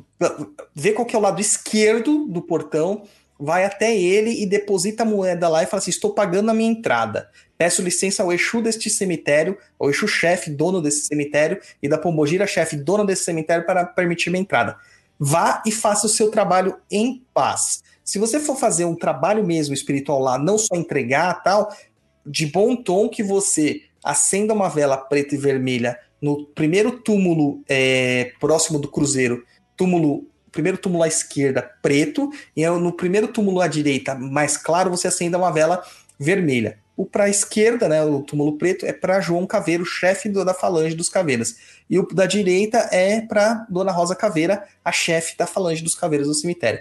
Faça o seu trabalho, vira as costas e vai embora. Antes de sair do cemitério, você vai agradecer a todas as forças, os dois Exus, né, Exu e a Pombagira, algum Megê vai dizer que tudo aquilo que não me pertence permaneça aqui neste cemitério e que só vá comigo aquilo que é meu de direito. Você vai pegar uma moeda de um real, aquela outra moeda de um real que estava com você, e vai jogá-la de costas, né? Você vai estar tá saindo, você vai jogar sem olhar para trás a moeda por cima do seu ombro esquerdo, para trás a moeda de um real e vai embora. Passou um pouquinho, saiu do cemitério, pega o dente de alho e joga fora. Chegando em casa, toda a roupa você tem que jogar num balde com, é, de preferência, alfazema e sal grosso. Ou lavar mesmo na máquina direto com sal grosso e alfazema. E tome um banho, tá? Um banho de limpeza é sempre importante depois do cemitério. Pegaram? Já pode todo mundo ir pro cemitério. Já anotaram? Todo mundo é. anotou? Ah, o pessoal aqui, ó. Natália Faria, passei um tempo da vida indo no cemitério aqui perto. Sentia vontade de ir, ficava andando, totalmente doida. Nossa, que legal. Oh, o Roberto o Exu Tel. De... Oh, o Exu Tel. Exu Gato. Falou aqui no computador. O Roberto falou que já abriu de novo o Vila Alpina porque estavam fazendo fora do Cruzeiro, próximo ao Velário. Tá, entendi, entendi, entendi. Eu tô perdendo as mensagens aqui, Luiz. Luiz, lê a, a próxima aí, que é da Leila Canso, né? Ela mandou várias, mas lê a primeira e eu vou, vou me organizar aqui nas, nas mensagens. Já volto. A Leila Canso diz: Esta história aconteceu quando eu era Cambone. Era gira de boiadeiros, o consulente se sentou frente à entidade e chorou, pedindo, pediu ajuda. Sua vida estava uma bagunça, perdeu emprego, relacionamento e problemas com drogas. O boiadeiro pega uma vela laranja, acende e pede para o rapaz fechar os olhos e se concentrar em tudo o que ele queria se livrar da vida dele. Eu ali anotando cada detalhe da consulta. O guia então pega a ponteira do ponto, espeta na vela e começa a sair um líquido negro que fica escorrendo. Enquanto mais ele cavoca, mais esse líquido escorre. Jesus amado. Eu olhava incrédula, nunca tinha visto algo assim. Depois de muito cavar, baforar e pinga jogada em cima da vela, o líquido para de escorrer. Ele pegava uma vela, uma vela branca e acende, e pinga a cera desta na vela laranja, fazendo um tipo curativo no buraco que ele havia feito. O rapaz não chorava mais. O boiadeiro encosta suavemente a mão no rapaz. Este abre os olhos e sorri agradecendo. O guia conversa um pouco e aconselha o rapaz com. Mas. Com, peraí. O guia conversa um pouco e aconselha o rapaz com mas. Com o rapaz. Não entendi o que ela quis dizer aqui, mas tudo bem. Milagre feito, consulta terminada. Fantástico. Você quer que eu leia outra? Ou não? Não, nem ouvi nada, né, cara? Eu tô aqui mexendo aqui na, nas mensagens. Uh, vai, lê a próxima aí já. Vamos lá, Leila mandou outra. Esta é a primeira história. Aí acho que quem montou a pauta aí inverteu a situação. Não, é que ela mandou em épocas diferentes tá? Hum... Ela mandou em épocas diferentes. Dessa vez ela mandou mais dois. Então vamos lá. Esta é a primeira história. Este caos aconteceu comigo, com a minha mãe e minha vó. Quando eu era criança, eu morei em um local mal assombrado. A casa estava infestada de bichos e por mais que a gente passasse veneno, detetizasse e deixasse a casa impecável, os bichinhos vinham. Foi nessa fase onde os fenômenos, os fenômenos físicos aconteciam demais. Minha mãe trabalhava demais e minha avó ficava comigo. Eu tinha cerca de seis anos e sempre muito doente, febres altas.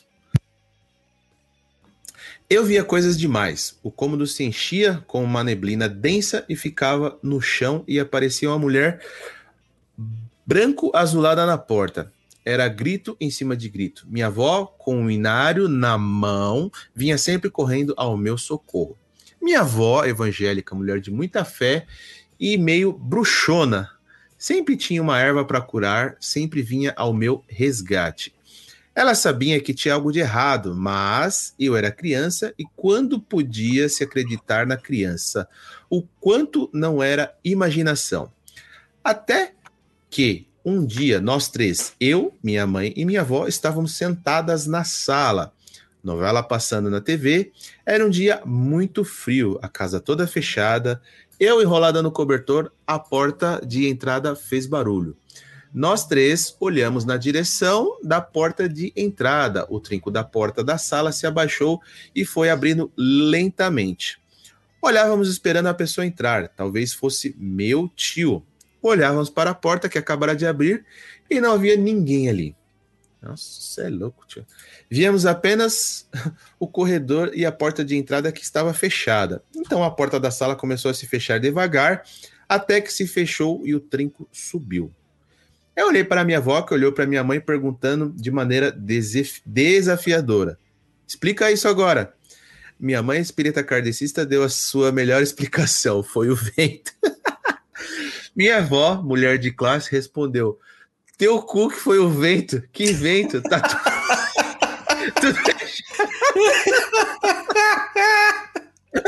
ah, muito bom!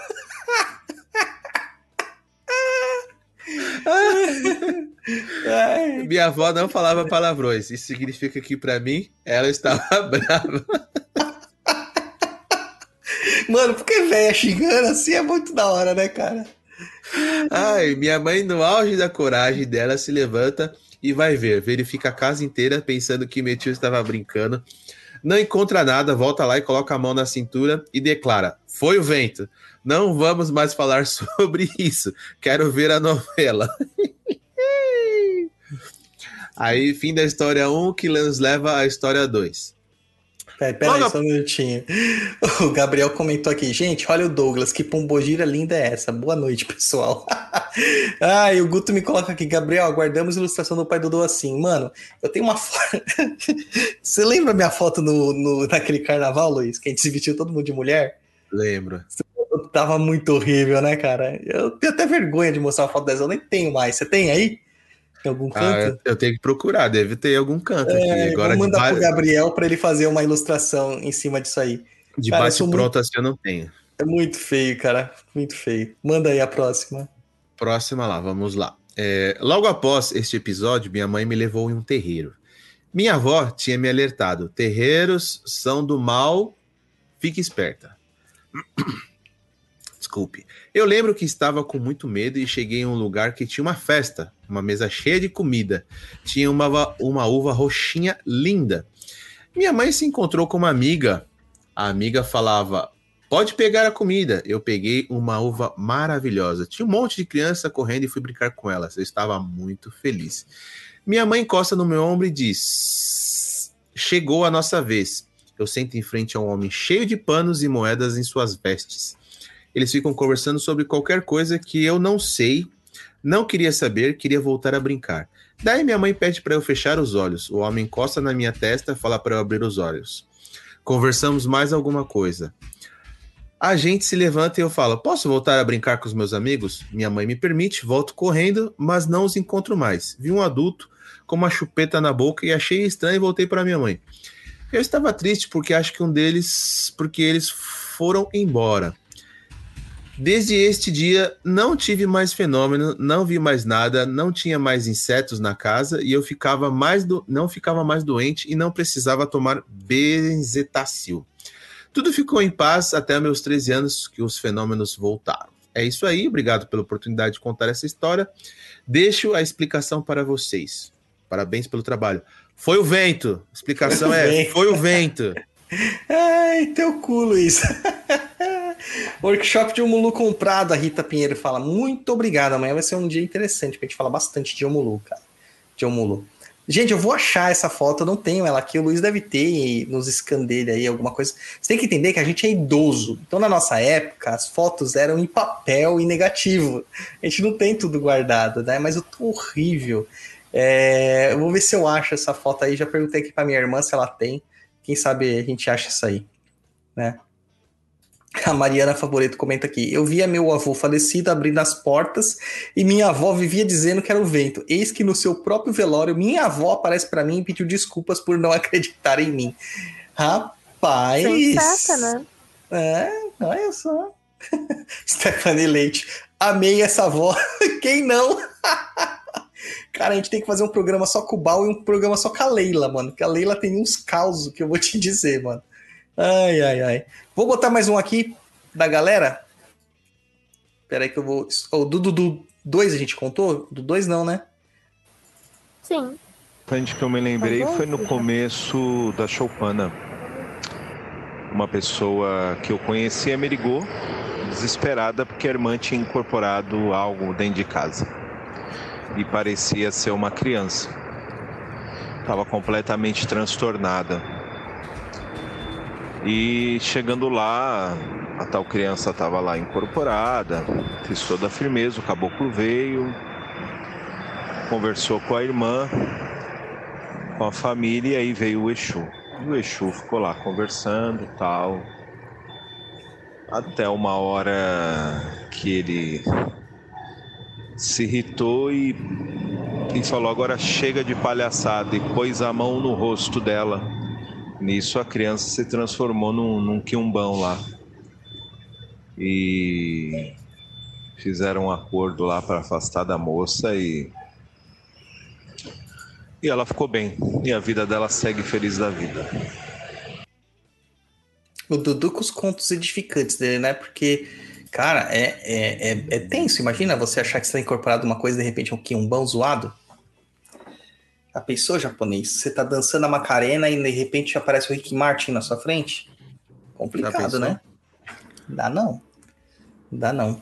Bárbara, tentei com... fala aí. Tentei procurar a foto aqui no, no meu Google Fotos aqui, mas não achei. A, a minha mãe falou que a Bárbara tem. Bárbara é minha irmã, né? Porque eu não sei se vocês sabem, gente, minha irmã também chama Bárbara. Entendeu? Então, é, foi ao acaso isso. Barbaridade, hein, tchê? É, eu só sofro com essas bárbaras na minha vida. E aí. eu Abençoado duas vezes. ela falou que, que acho que ela tem, mas ela tá envolvida, muito envolvida com, meus, com meu filho e com a filha dela brincando lá. Agora não rola.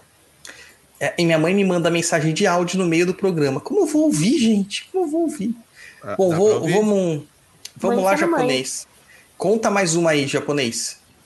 Não, eu- vou pedir pra Bárbara contar uma do pai dela. Conta aí, Bárbara, uma do seu pai. Conta do ponto. A gente já contou a do ponto no. no...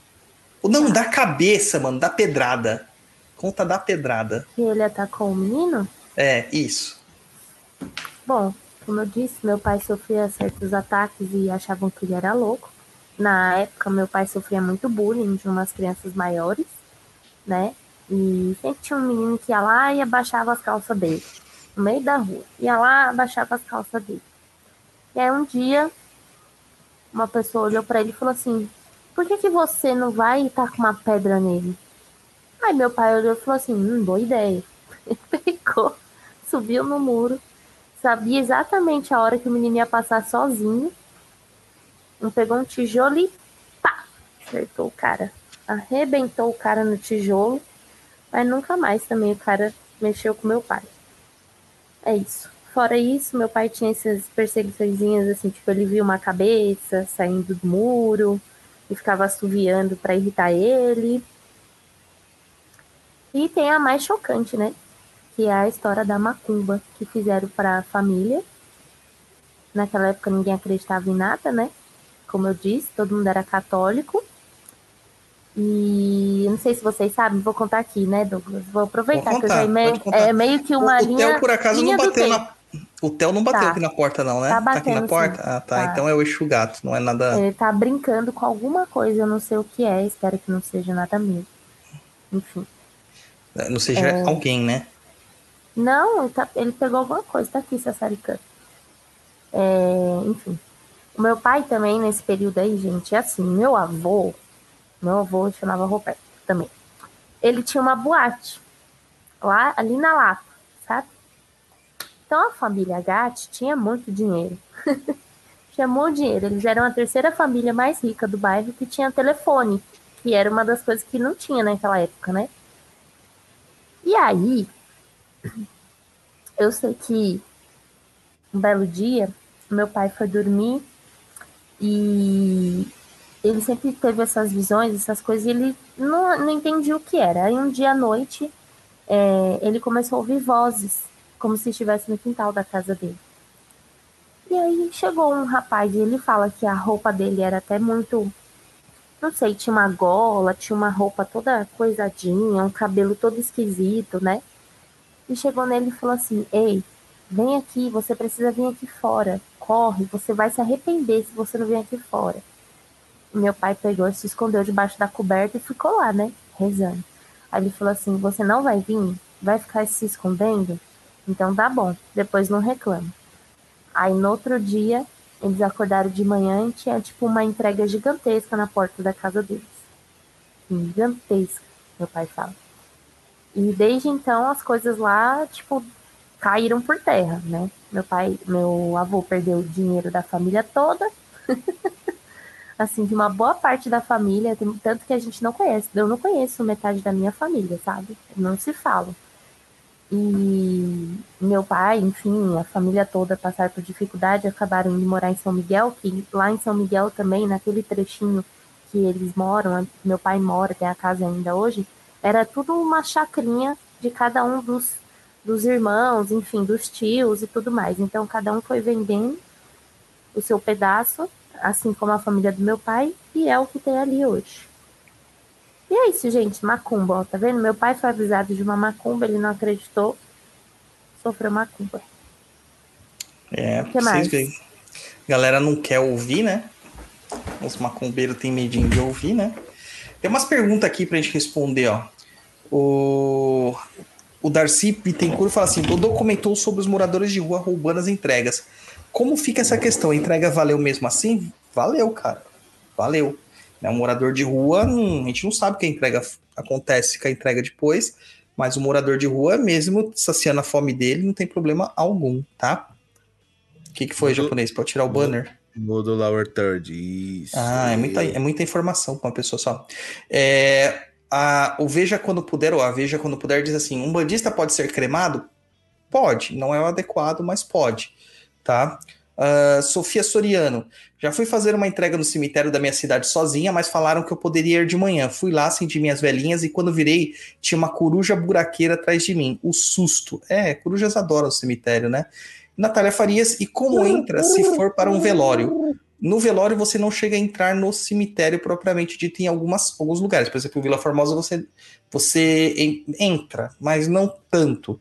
O aqui do quarta parada você não entra, mas é o mesmo procedimento. Alho no bolso, moeda, saudação aos, a mesma coisa, mesma coisa. Tá? Então reza pros parentes não morrer, os conhecidos não morrer, pra não ficar pobre. Porque se tiver que dar dinheiro toda vez que você vai alguém morrer, a gente fica pobre. Cara, mas tem, cara, tem, tem que fazer, tem que fazer, tá? É... Vamos ler mais uma aqui, vai, japonês. Lê aí, a Mariana Ribeiro. Aqui, achei. Mariana Ribeiro. E aí, pessoal? Tudo bem? Primeiramente, amo o podcast, amo os cursos do Pai Dodô e tô lá no Umbral, vivendo a melhor da vida macumbística. Vamos lá. Tenho um caos. E quem for ler pode me xingar porque é longo pacas. Puta, Mariana, sobrou pra mim, né? Mas tamo lá. É, frequento a Umbandinha, abre parênteses, gosto de falar assim, tá? Desde os meus 16 anos. Com pausas para o desenvolvimento mediúnico no kardecismo e retomada do caminho na Umbanda após um tempo. Pois bem, em 2019 comecei meu desenvolvimento na Umbanda. Desejo continuar após a pandemia e iniciar na corrente da casa, se assim for a vontade das entidades. Enfim, a história é: eu tava no shopping com uma. Esse choro de fundo é minha cachorra, tá, gente? Quem tá ouvindo, hum, hum, é, é minha cachorra, que ela, ela tá aqui do meu lado aqui, Não é querendo que eu pegue ela não. Não, não é espírito, não, é minha cachorra Ah, mesmo. não, é, é o espírito da cachorra, né? Não, o espírito é só quando apaga a luz. Por enquanto aqui vocês não viram nada piscando, então não tem ninguém aqui. Quando tiver piscar a luz, aí vocês já sabem que é o espírito. É, eu tava num shopping com uma amiga que tinha perdido um tio recentemente. O moço havia tirado a própria vida. Eu sabia que o moço estava por perto e tentava ignorar qualquer coisa que pudesse me conectar a ele. Mas essa minha amiga falava tanto dele e com tanto ódio que era impossível não perceber que estava dando alguma treta. Acabou que uma determinada conversa ela me perguntou sobre a minha religião. E quando comecei a falar sobre, percebi que não era só minha amiga que prestava atenção. Agora a parte boa. O moço grudou em mim, mas deu para perceber que existia uma proteção entre a energia desse homem e a minha.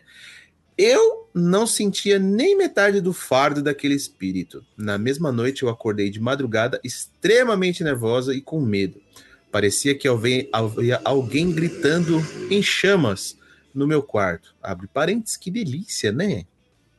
Eu peguei meus amuletos de proteção, rezei com toda a força pedindo auxílio do meu guia, que eu ainda não sei o nome, então só chamei, só chamo de seu caboclo. Todas as sensações foram embora e eu ouvi no pensamento: volta a dormir e capotei. Isto foi numa terça-feira e a gira do centro era só na quinta. Eu fiquei muito tempo tentando abstrair para não entrar na pira de desvendar o que tinha acontecido com o moço. Quando finalmente chegou quinta-feira e fui ao terreiro. A casa que eu frequento é regida por caboclos.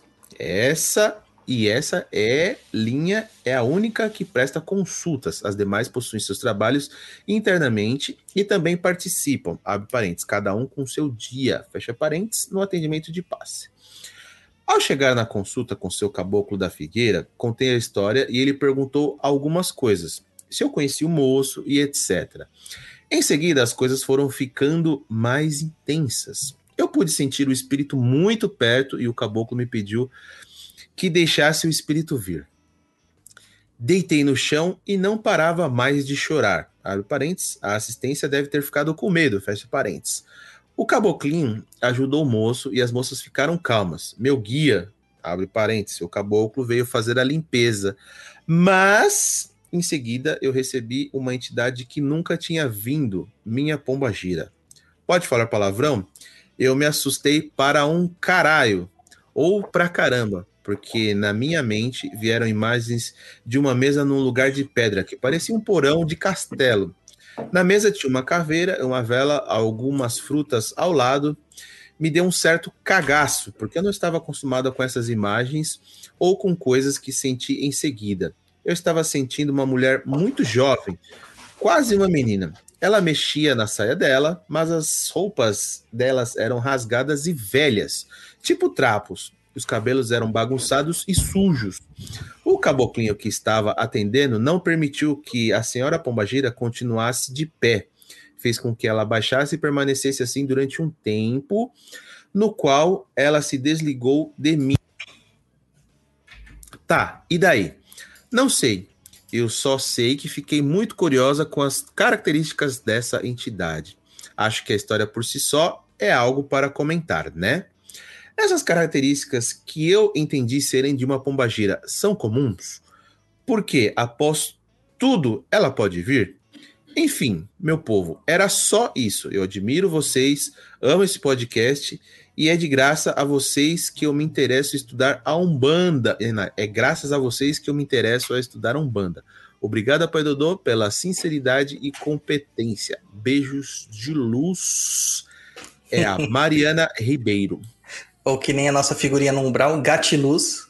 A fotinho da Gat com uma luz do lado. ai, ai. Não, é sensacional essa história. Então, pode acontecer, cara. Pode acontecer sim da pombogira vir numa direita depois de todo mundo para dar um descarregão em você, né? Pode acontecer sim, não se pega não. Só achei curioso o nome do caboclo, né? Você viu, Bárbara? Caboclo da figueira, cara. Figueira é a árvore do inferno. É difícil, né, ver um caboclo com esse nome. Achei bem curioso, cara. Pode ser um caboclo quimbandeiro, né? O pessoal falando aqui, ó, sou o Exu Day Trade, papai. É, sou eu, o Exu Day Trade. Pai Douglas, o pai Dodô, tem mironga para ganhar na bolsa? Não tem, cara. Né? Porque a bolsa é uma mentira, é uma mentira, né? Ah, o Ruto falando aqui, Gatti, Robertão é da hora, nem deve lembrar de mim, mas qualquer dia passo lá para ouvir casos.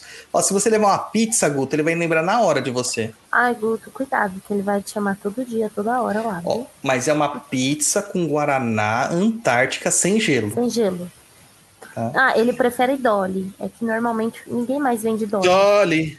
Tome Guaraná Dolly. O É, melhor. o Luiz fica sem, sem imagem e de repente é um som, né? Tipo, é, é como eu me sinto conver- conversando com o espírito, só vem o som. A Tá Coelho pergunta aqui, ó. O terreiro que frequenta está fechado para atendimentos há tempos por causa do corona. Tem algo que possamos fazer para se limpar de energias negativas enquanto a assistência não retorna? Bárbara Gatti. O que você aprendeu? Ah, o Macumbox. Compra Macubox. Tem banho de erva todo mês, tem velhinha pra mirongar. Tem tudo isso. Exatamente. Banho de erva é muito bom para se limpar, né? Muito bom, muito bom mesmo. Agora você quer saber o que eu aprendi? Como assim? Como banhos para se limpar, né? Banhos Banho? pra se limpar. Banho de arruda, banho de É, gente, banho de arruda, até sal grosso, gente. O sal grosso as pessoas usam quando, por exemplo, ah, eu não tenho uma arruda fácil, vai. Não tenho um manjericão, uma erva assim mais forte para descarrego. Tem a casca de alho também, que você pode usar, a casca de cebola, né? Ah, já sei, você é macumbeiro, você pode pegar o fumo também, ó. Tomar. É. E esses banhos você pode tomar todos da cabeça aos pés. O, a Stephanie colocou aqui, ó, os caras que trabalham com funeral e enterro, haja grana. Esses caras, eles não são cobrados, porque os próprios espíritos entendem que eles estão lá para manutenção do ambiente. É só quando a gente vai lá para tirar algo do cemitério. Quando a gente vai no velório, a gente tá indo lá para tirar algo do cemitério. Querendo ou não querendo, há uma troca energética. Eu achei uma coisa bem curiosa. Uma filha de santo minha faleceu esse ano, infelizmente, né? É, por algumas complicações que a gente não sabe ao certo, segundo os médicos, foi um ataque cardíaco fulminante. E como um bom pai de santo, que se preze, eu tive que fazer o desligamento dela. E o final do desligamento é pegar os objetos e refazer a oferenda lá na no cruzeiro do cemitério. E curiosamente, nessa época, nesse dia, eu tive que ir sozinho. Não sei porque a Bárbara não pôde comigo. E eu tive que ir sozinho. É, acho que o Jorginho estava aqui, você ficou com ele, alguma coisa assim.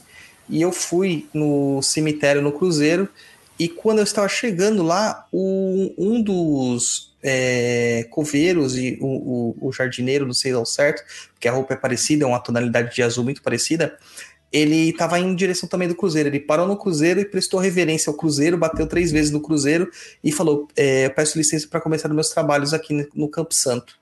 Cara, eu achei isso incrível, incrível. Né? Então você vê que eles mesmos eles têm realmente uh, respeito, né? O Alexandre Custódio pergunta aqui, ó, a limpeza com pólvora pode ser realizada com qual frequência? Nunca. Limpeza com pólvora só é feita por um dirigente espiritual e muito raramente, tá? Muito raramente. Léo Mironga fala aqui, o toque do Douglas. Por que toque? Ah, porque eu tava arrumando a vela? Não é porque eu achei que ela tinha apagado. Eu tinha apagado. o Guto, pizza é melhor, né? Da última vez fui levar remédio. É, o Caio San falando aqui, banho de casca de alho, cebola e fumo é show demais. Olha, Show eu vou demais. te falar que eu juntei esses dois aí. Quando foi um banho, né, que o Tigre mandou fazer. Eu não lembro bem. Eu acho que teve cachaça junto. Coisa assim. Eu não dava nada, gente. Meu Deus do céu. Quando eu saí do banho, eu já saí passando mal, tirando tudo que eu tinha dentro de mim. Ó, por cima, por baixo da, da pele, eu suava assim, ó. Horrível, gente. Eu fiquei bem descarregada, viu? o, o Day Trader falando aqui, ó. Eu tenho uma voz que fica falando no meu ouvido. Vende, compra, vou no terreiro ou na CVM. Gente, CVM é a Comissão dos Valores Imobiliários, tá? Eu acho que você tem que ir no terreiro. Tá vendo? Você tá ouvindo coisa demais. Ou até no psiquiatra, pode ser esquizofrenia. Isso aí é o Exu investidor. É, o eixo investidor. É o Day Trader. É, vou lá mais um aqui do, do Guido Fontana. Tá acabando o japonês já. Tá Olha. acabando, eu vou, eu vou, eu vou poder abrir os recebidos. Que... Tá acabando. Hoje tá muito rápido, gente. Muito rápido. Ah, Guido Fontana. Olá, Douglas, Luiz. Ah, antes de ler do Guido, Bárbara, você tem mais alguma da hora assim do seu pai pra contar? Pra gente não fechar assim? Deixa eu me ver.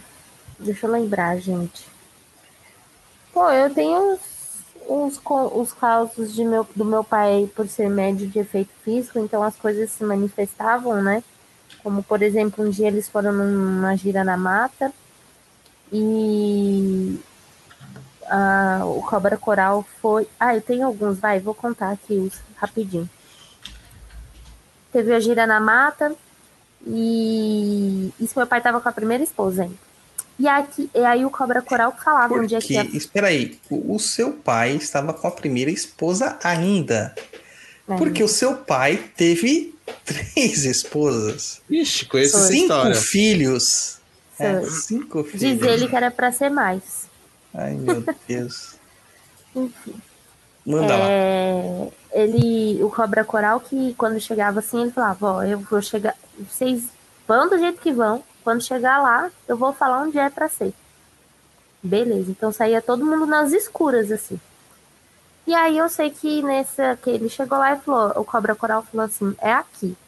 Aí o meu pai falou, gente, é aqui. Aí o pessoal sempre tem alguma coisa. Mas aqui é ruim por conta disso, não sei o que. Ele falou, o Cobra Coral mandou dizer que é aqui. Então vai. Todo mundo monta o palanque, não sei o que. E aí o Cobra Coral chegou, pã, foi lá nas árvores e falou assim, aqui eu vou colocar uns. Gente, agora esqueci protetores, uma coisa assim. Daqui ninguém sai, ninguém entra. Pois bem, no que ninguém sai, ninguém entra, nós acabou os trabalhos, né? Todo mundo pegou as coisinhas e foi embora. E na hora de ir embora, a ex-mulher dele resolveu olhar para trás. No que ela olhou para trás, ela vê cobras corais descendo das árvores, assim, onde era a porta da entrada, onde o cobra coral cruzou, né? É, Menos mal, não virou sal, pelo menos, né? É. Outro conto também, assim, muito parecido é com a questão da mata, que acho que a minha mãe que me contou isso, então acho que ela estava, não sei como se era como namorada, mas talvez só como consulente lá, ou médium da casa, porque minha mãe. Minha mãe fez parte da Corimba, minha mãe foi aluna do Pai Elcio de Oxalá, é, as minhas tias frequentavam o terreiro do meu pai, enfim. É, minha mãe fala que teve uma gira na mata que começaram é, a cantar para Yansan, para levar a chuva embora. Que daqui a pouco começaram a ouvir um estralo na mata inteira das árvores dobrando. As árvores dobravam.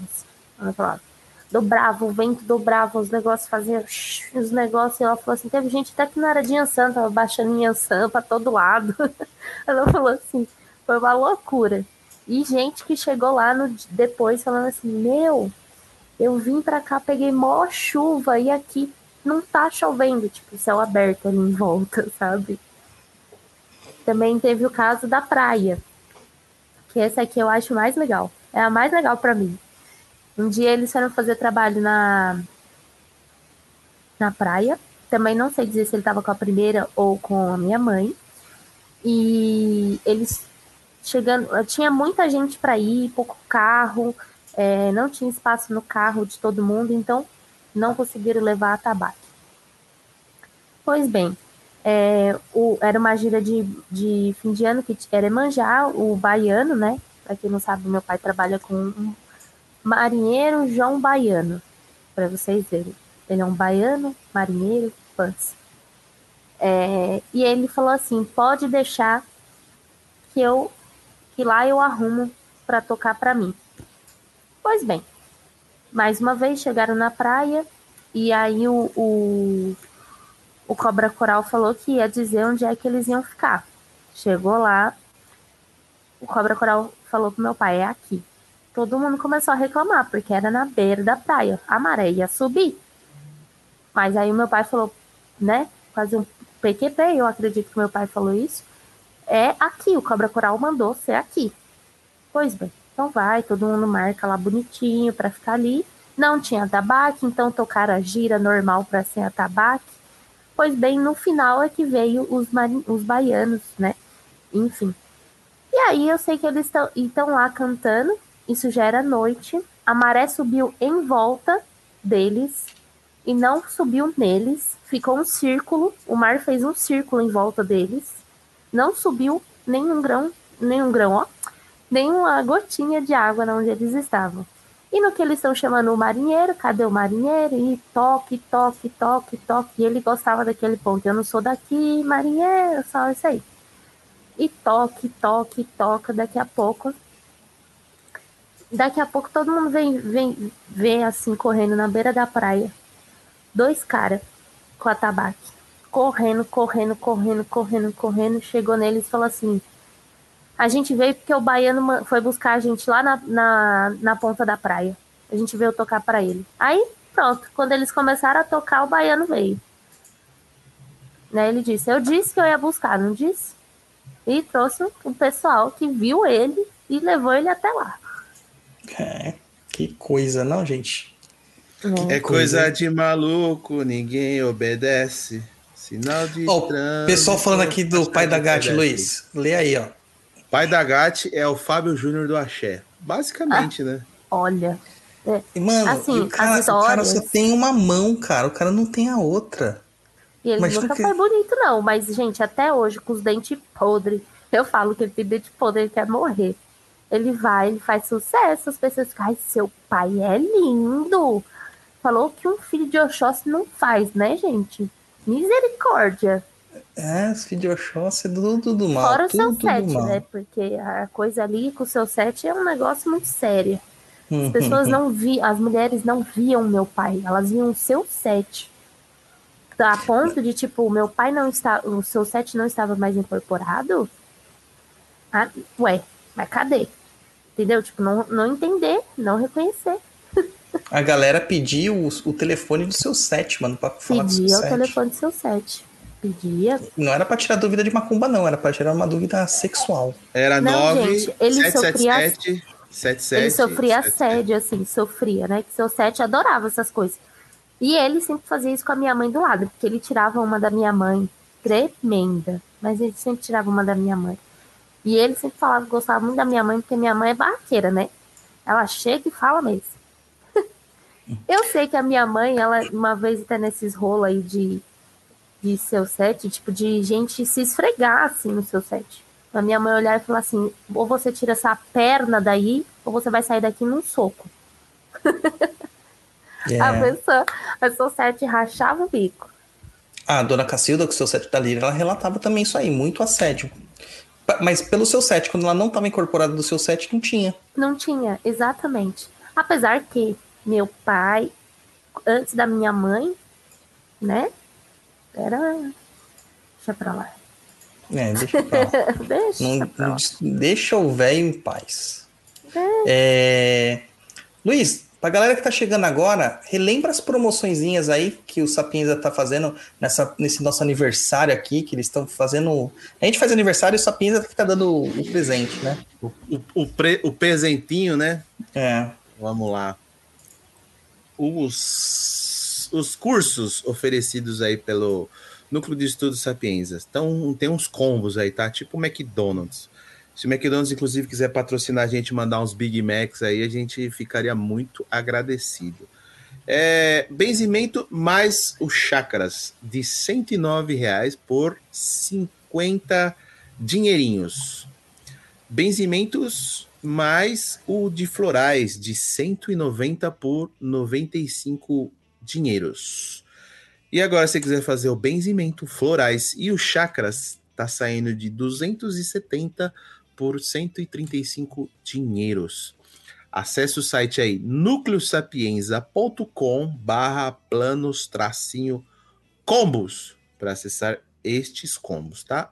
E aí também tem os cursos de oráculos com 15% de desconto. Curso de tarot 1, que é a visão terapêutica, que é um curso aí para quem quer iniciar a sua carreira na leitura de tarô e todos os arcanos, tá? Quem não sabe nada, vou já responder algumas perguntas de tarô aqui. Qualquer um pode fazer tarô, desde que se empenhe, que estude, não precisa ter nada de, de ser sentido, nada disso. Vai ajudar, mas não é. Não precisa ter lá um espírito do seu lado, igual fica na orelha do Douglas falando para ler tarô, tá? Pode ir lá e faz. É. que mais? É que comigo é com requintes de crueldade com as pitadas do Tiriri, né? É, Então, quem lê comigo acaba sempre lendo com o Tiriri junto, enchendo o saco. Muita gente tem dúvida, ah, mas eu não tenho nada de mediunidade. Não interessa, pode ir lá fazer. Tem que ter força de vontade de estudar. E lembrando que o, o, o estudo do tarô não é fez o curso e acabou, entendeu? Você fez o curso e estuda. A professora tem quanto? Acho que 25 anos de estudo? Isso, mais de 25 anos. Mais de 25 anos e ela ainda estuda. Então é o seguinte: isso aqui é para você ter o pontapé inicial e nunca parar de estudar, tá? Mas quando você terminar o curso, você já vai estar apto a ler tarô. Lembrando que existe uma infinidade de tarô, tá, gente? Tem tarô de tudo quanto é jeito. Aí tem tarô quadrado, redondo, enfim, tem de tudo quanto é forma. E tem o 2, tá? Que é esse aí que já é tipo uma pós, vamos dizer assim, né? Se você já sabe, já tem uma vivência com o tarô, você vai lá e faz o 2 e para quem quer se aprofundar aí nos conhecimentos. E também tem o baralho cigano, conhecido como baralho fofoqueiro, tá? Esse aí também, para quem não sabe nada do, do, do baralho cigano, quer começar, é a mesma coisa, não precisa ter nenhum espírito, nada, nenhum tipo de evidência, pode fazer o curso. Dúvida chama o pessoal WhatsApp lá, fala com o Abreu no WhatsApp lá no bit.ly barra WhatsApp Sapienza. Aproveita e corre aí que tá em promoção. Se você quiser fazer, agora é a hora, é o momento. Corre lá no núcleo de estudo Sapienza. Ah, eu perdi ideia dele, vai ter promoção, não? Cara, a gente tá com a promoção lá do mês, né? Da linha das águas, tá pela metade do valor corrente. E eu lancei promoção já no final de semana. Tem umas coisinhas rolando lá. E o workshop de Umulu amanhã, que não é promoção, mas é, um, é um- aquele workshop que rola uma vez por mês, que tá lá também, que vai acontecer amanhã, amanhã, dia 24 do 7. Mas é uma pergunta que não quer calar. Nós estamos transmitindo o programa ao vivo hoje, é dia 23 de julho de 2021. Até quando que a pessoa pode se inscrever no seu, No meu o quê? no seu workshop de Omulu? Workshop é só até amanhã, cara. Eu vou ver se depois eu vou liberar isso pra uma galera aí. Tem muita gente que mandou e-mail falando: ah, tô sem dinheiro, não tô conseguindo fazer, tal, tal, tal, tal. Vamos ver. Não é uma promessa, mas vamos ver se dá, né? Tô deixando aí o link para quem quiser fazer a inscrição lá, omulu.perdidoead.com. Então corre, que é amanhã o curso. Que hora que é? 4 horas da tarde? Começa? Começa às 4, 16 e vai até às 18h30. Quem não conseguir ver ao vivo, pode assistir depois, mas tem que fazer a compra antes. Ô, Luiz, o Donaciano mandou aqui a cara, me desculpa aí por não ter mandado antes tal, mas cortou, brother. Tinha que ter mandado no e-mail, assim a gente não consegue ler. A Lana Campos fala aqui: cheguei atrasada, mas, de- mas depois assisto desde o início. Adorei os chifres do Douglas. Como eu já disse, isso aqui é culpa da Bárbara, né? Porque ela que comprou pro meu filho, seus mente mal, seus mente criminosa. Mano, tá muito louco esse, esse chifrinho aqui. Você vai Doutor. dormir com isso hoje à noite, né? Não, não, porque isso aqui dá uma dor de cabeça, você não tem ideia. Eu É... compro outro pra você. Tem um de tecido bem grandão, assim, ó. Ah, mas tinha que ter luzinha. Luzinha. É, Pai Dodô, já viu o preceito de dois meses? Nunca. Nunca, cara. Nunca, nunca, nunca. Tá?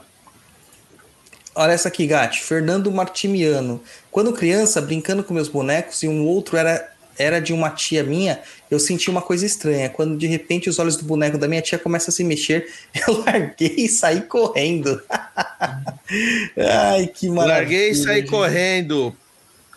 Tá chovendo e relampaguejando. É, meu Deus do céu. Ó, e aqui, ó. Pai Dodô, se o amigo imaginário do meu filho chamar Toby, tudo bem? Certo? Agora se for, for Toby 7. Aí corre. Gente, Toby não era o nome do cara do Atividade Paranormal lá, do demônio da Atividade Paranormal? Ah, inclusive, Luiz, há uma pauta que falaram pra gente fazer. Falar sobre os invocação do mal, o que, que é possível e o que não é possível nesses filmes de terror. Legal, né?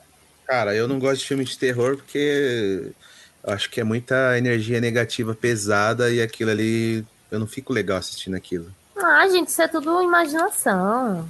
Não tem nada a ver isso aí, não. Ah, Minha mãe falava a mesma coisa. Ah, porque isso aí é energia ruim. Energia verdade? ruim existe independente do filme ou não, filho.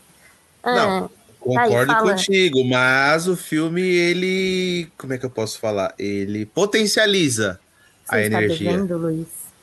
É, ele potencializa. Você está Não. devendo? Você está fazendo algo de errado?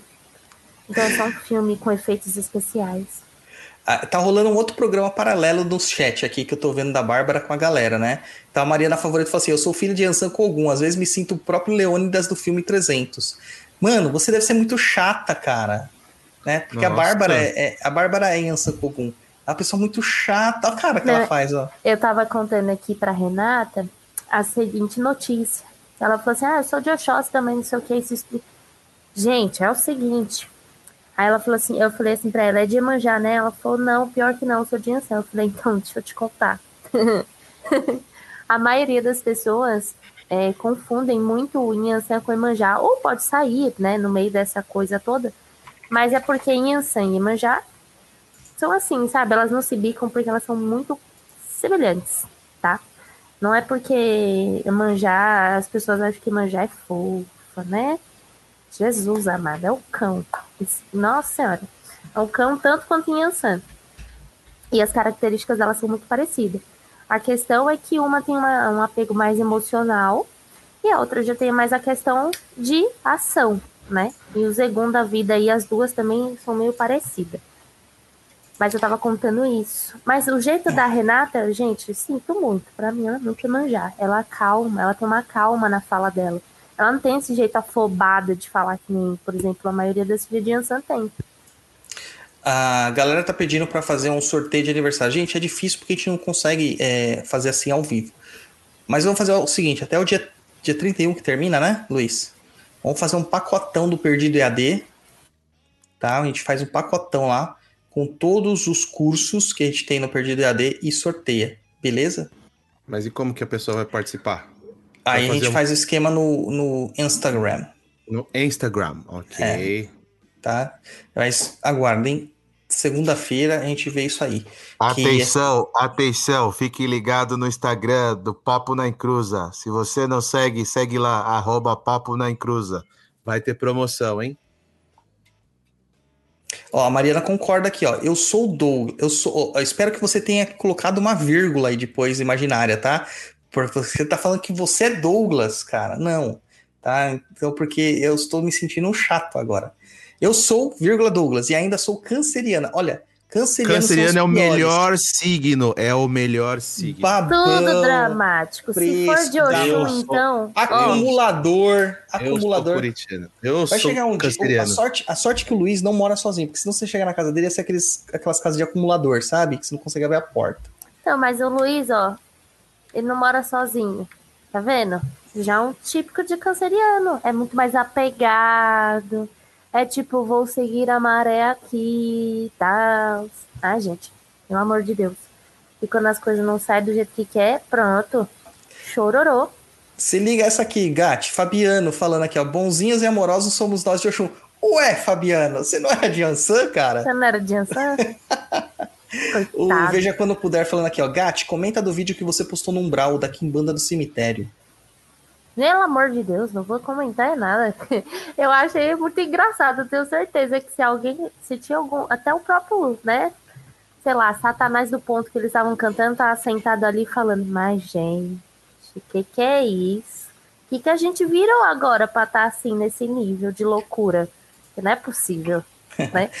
Eu vou botar o, áudio, o áudio da nossa querida mãe Érica de Oiá, que está aqui. E aí, Mazinha, falando, tipo, cheio das intimidades. Eu vou colocar aqui porque a Érica mandou um áudio de 15 minutos. Mentira, são 8 minutos. Não, quase isso. Para vocês ouvirem. Detalhe, gente, eu não ouvi nenhum desses áudios, então para mim tá sendo tudo surpresa também. Vamos lá. Olá, capirotada, tudo bem? Érica Cassundé falando aqui. Eu gostaria de parabenizar ao Luiz e o Douglas, esses dois gatos, pelo aniversário de quatro anos do Papo na Encruza. E hoje eu vou falar um pouquinho aqui, uma, um conto, né, uma história que aconteceu comigo, tá? E, enfim, essa história foi muito interessante, muito marcante. Eu espero que ela, além de ter servido de lição para mim, que sirva para outras pessoas que por algum né, motivo, enfim, estejam passando por situações em que o ego quer falar mais alto, tá? Bom, a minha história aconteceu lá no início, logo que eu comecei a dar consulta, né, a ter permissão para trabalhar na linha, dando consulta com os guias. E aí o que acontece, né? É o que acontece com a maioria das pessoas, às vezes a gente vira pavão, a gente se acha, né? A última Coca-Cola do deserto. E comigo não foi diferente. Comigo aconteceu o seguinte: eu trabalhava numa casa onde a assistência podia escolher com que médium passar, com qual guia se consultar. E aí, assim, uh, aconteceu que muitas pessoas começavam a escolher, né, e para passar com os guias que trabalhavam comigo e tudo mais, e aquilo eu não soube administrar bem. Até achava que estava administrando, viu? Pensava sobre isso e ficava tentando repreender pensamentos é, divergentes, enfim, que não condiziam né, com o trabalho espiritual, mas certo dia o bicho pegou para o meu lado. Era uma gira de Exu e eu tinha feito todos os preceitos, tudo certinho, tudo bonitinho, e eu estava super bem, não tinha acontecido nada de diferente, nem em relação a pensamentos, nem em relação ao dia a dia, enfim, tudo lindo, tudo maravigold, fui para a gira. Chegando na gira, quando eu pisei no terreiro, catapuft, parece que, sei lá, virou uma chavinha e eu comecei ser influenciada, vamos dizer assim, é lógico, pela brecha que eu já tinha ali em mim, né? Por pensamentos é, negativos, uns, uns pensamentos tão soberbos que no início, eu vou ser bem sincera, eu alimentei, eu achei engraçado. Então vinham pensamentos do tipo: ah, hoje vai ser foda, hoje o bicho vai pegar. Hoje, nossa, hoje vai uma galera querer passar com você. Não era nem com guia, hein? Enfim, estava nesse nível. E eu fui alimentando, alimentando até o momento em que houve a defumação, né? O momento da defumação aí. E ali eu já me dei conta que estava estranha demais, sabe? Tava terrível, estava terrível. E eu tinha ido bater cabeça e eu já tinha feito prece pedindo para, enfim, cortar aqueles pensamentos, mas era já, já tinha tomado uma proporção enorme. E aí fizeram a defumação, ok, e, cara, e um negócio terrível. Enfim, a gira iniciou e eu até achei que não iria incorporar, mas não, o Exu veio. Exu Sete Porteiras. Veio, e aí quando ele veio, o que acontece? Eu ainda continuei com os meus pensamentos tortos ali, incorporada e pensando ainda. E pensei, olha, hoje vai ser louco, porque a assistência estava cheia, vai ser daquele jeito. Showzão, esse foi o pensamento mesmo, de fato. Daqui a pouco ele falou: pede ali um copo de marafo. Aí eu falei, eita pega, vai ser o ou. Ele não costumava pedir. Deixou o copinho de marafo ali no chão, veio a, a primeira pessoa para ser atendida. Quando a pessoa chegou, que ele já tinha arriscado o ponto dele, a pessoa entrou no ponto, que segurou nas minhas mãos, simplesmente eu não sentia nada, nada. Era como se tivesse um muro dividindo as duas energias ali e aquilo começou a me dar um desespero, um desespero, eu não sabia o que fazer, eu não sabia como agir, porque, enfim, ele também não fez nada. Ele cagou e andou para mim. E eu fiquei ali num desespero total. E aí eu, naquele desespero, comecei a pedir desculpas em pensamento, porque eu sabia que tinha algo estranho, e ele falou: fala para a pessoa sair de dentro do ponto falou para sair. A pessoa saiu, ele falou: joga marafo aí dentro desse ponto. E aí eu ainda oscilando, né, entre os pensamentos negativos e o medo, naquele momento dei brecha de novo e comecei, eita porra, agora o negócio vai, né? Ser power. Quando falou para jogar o Marafo, ele falou: agora você entra nesse ponto. Me deu uma vergonha tão grande, mas vamos lá. Entrei no ponto, ele começou a me esculachar. Você está pensando que limpe-se primeiro antes de querer fazer parte do processo de limpeza de alguém e blá blá blá. Começou a falar um monte e eu não sabia o que fazer. Só pedia desculpas, desculpas, perdão, não sei o que. Você está pensando que é assim, que, que você está bem para trabalhar desse jeito? É assim, é esse tipo de pensamento, esse tipo de coisa. Falou, falou tanto, eu pedi tantas desculpas e falei que nunca mais iria alimentar esse tipo de pensamento, principalmente prestes a iniciar uma gira, né? Até porque somos humanos, né? Somos falhos, enfim.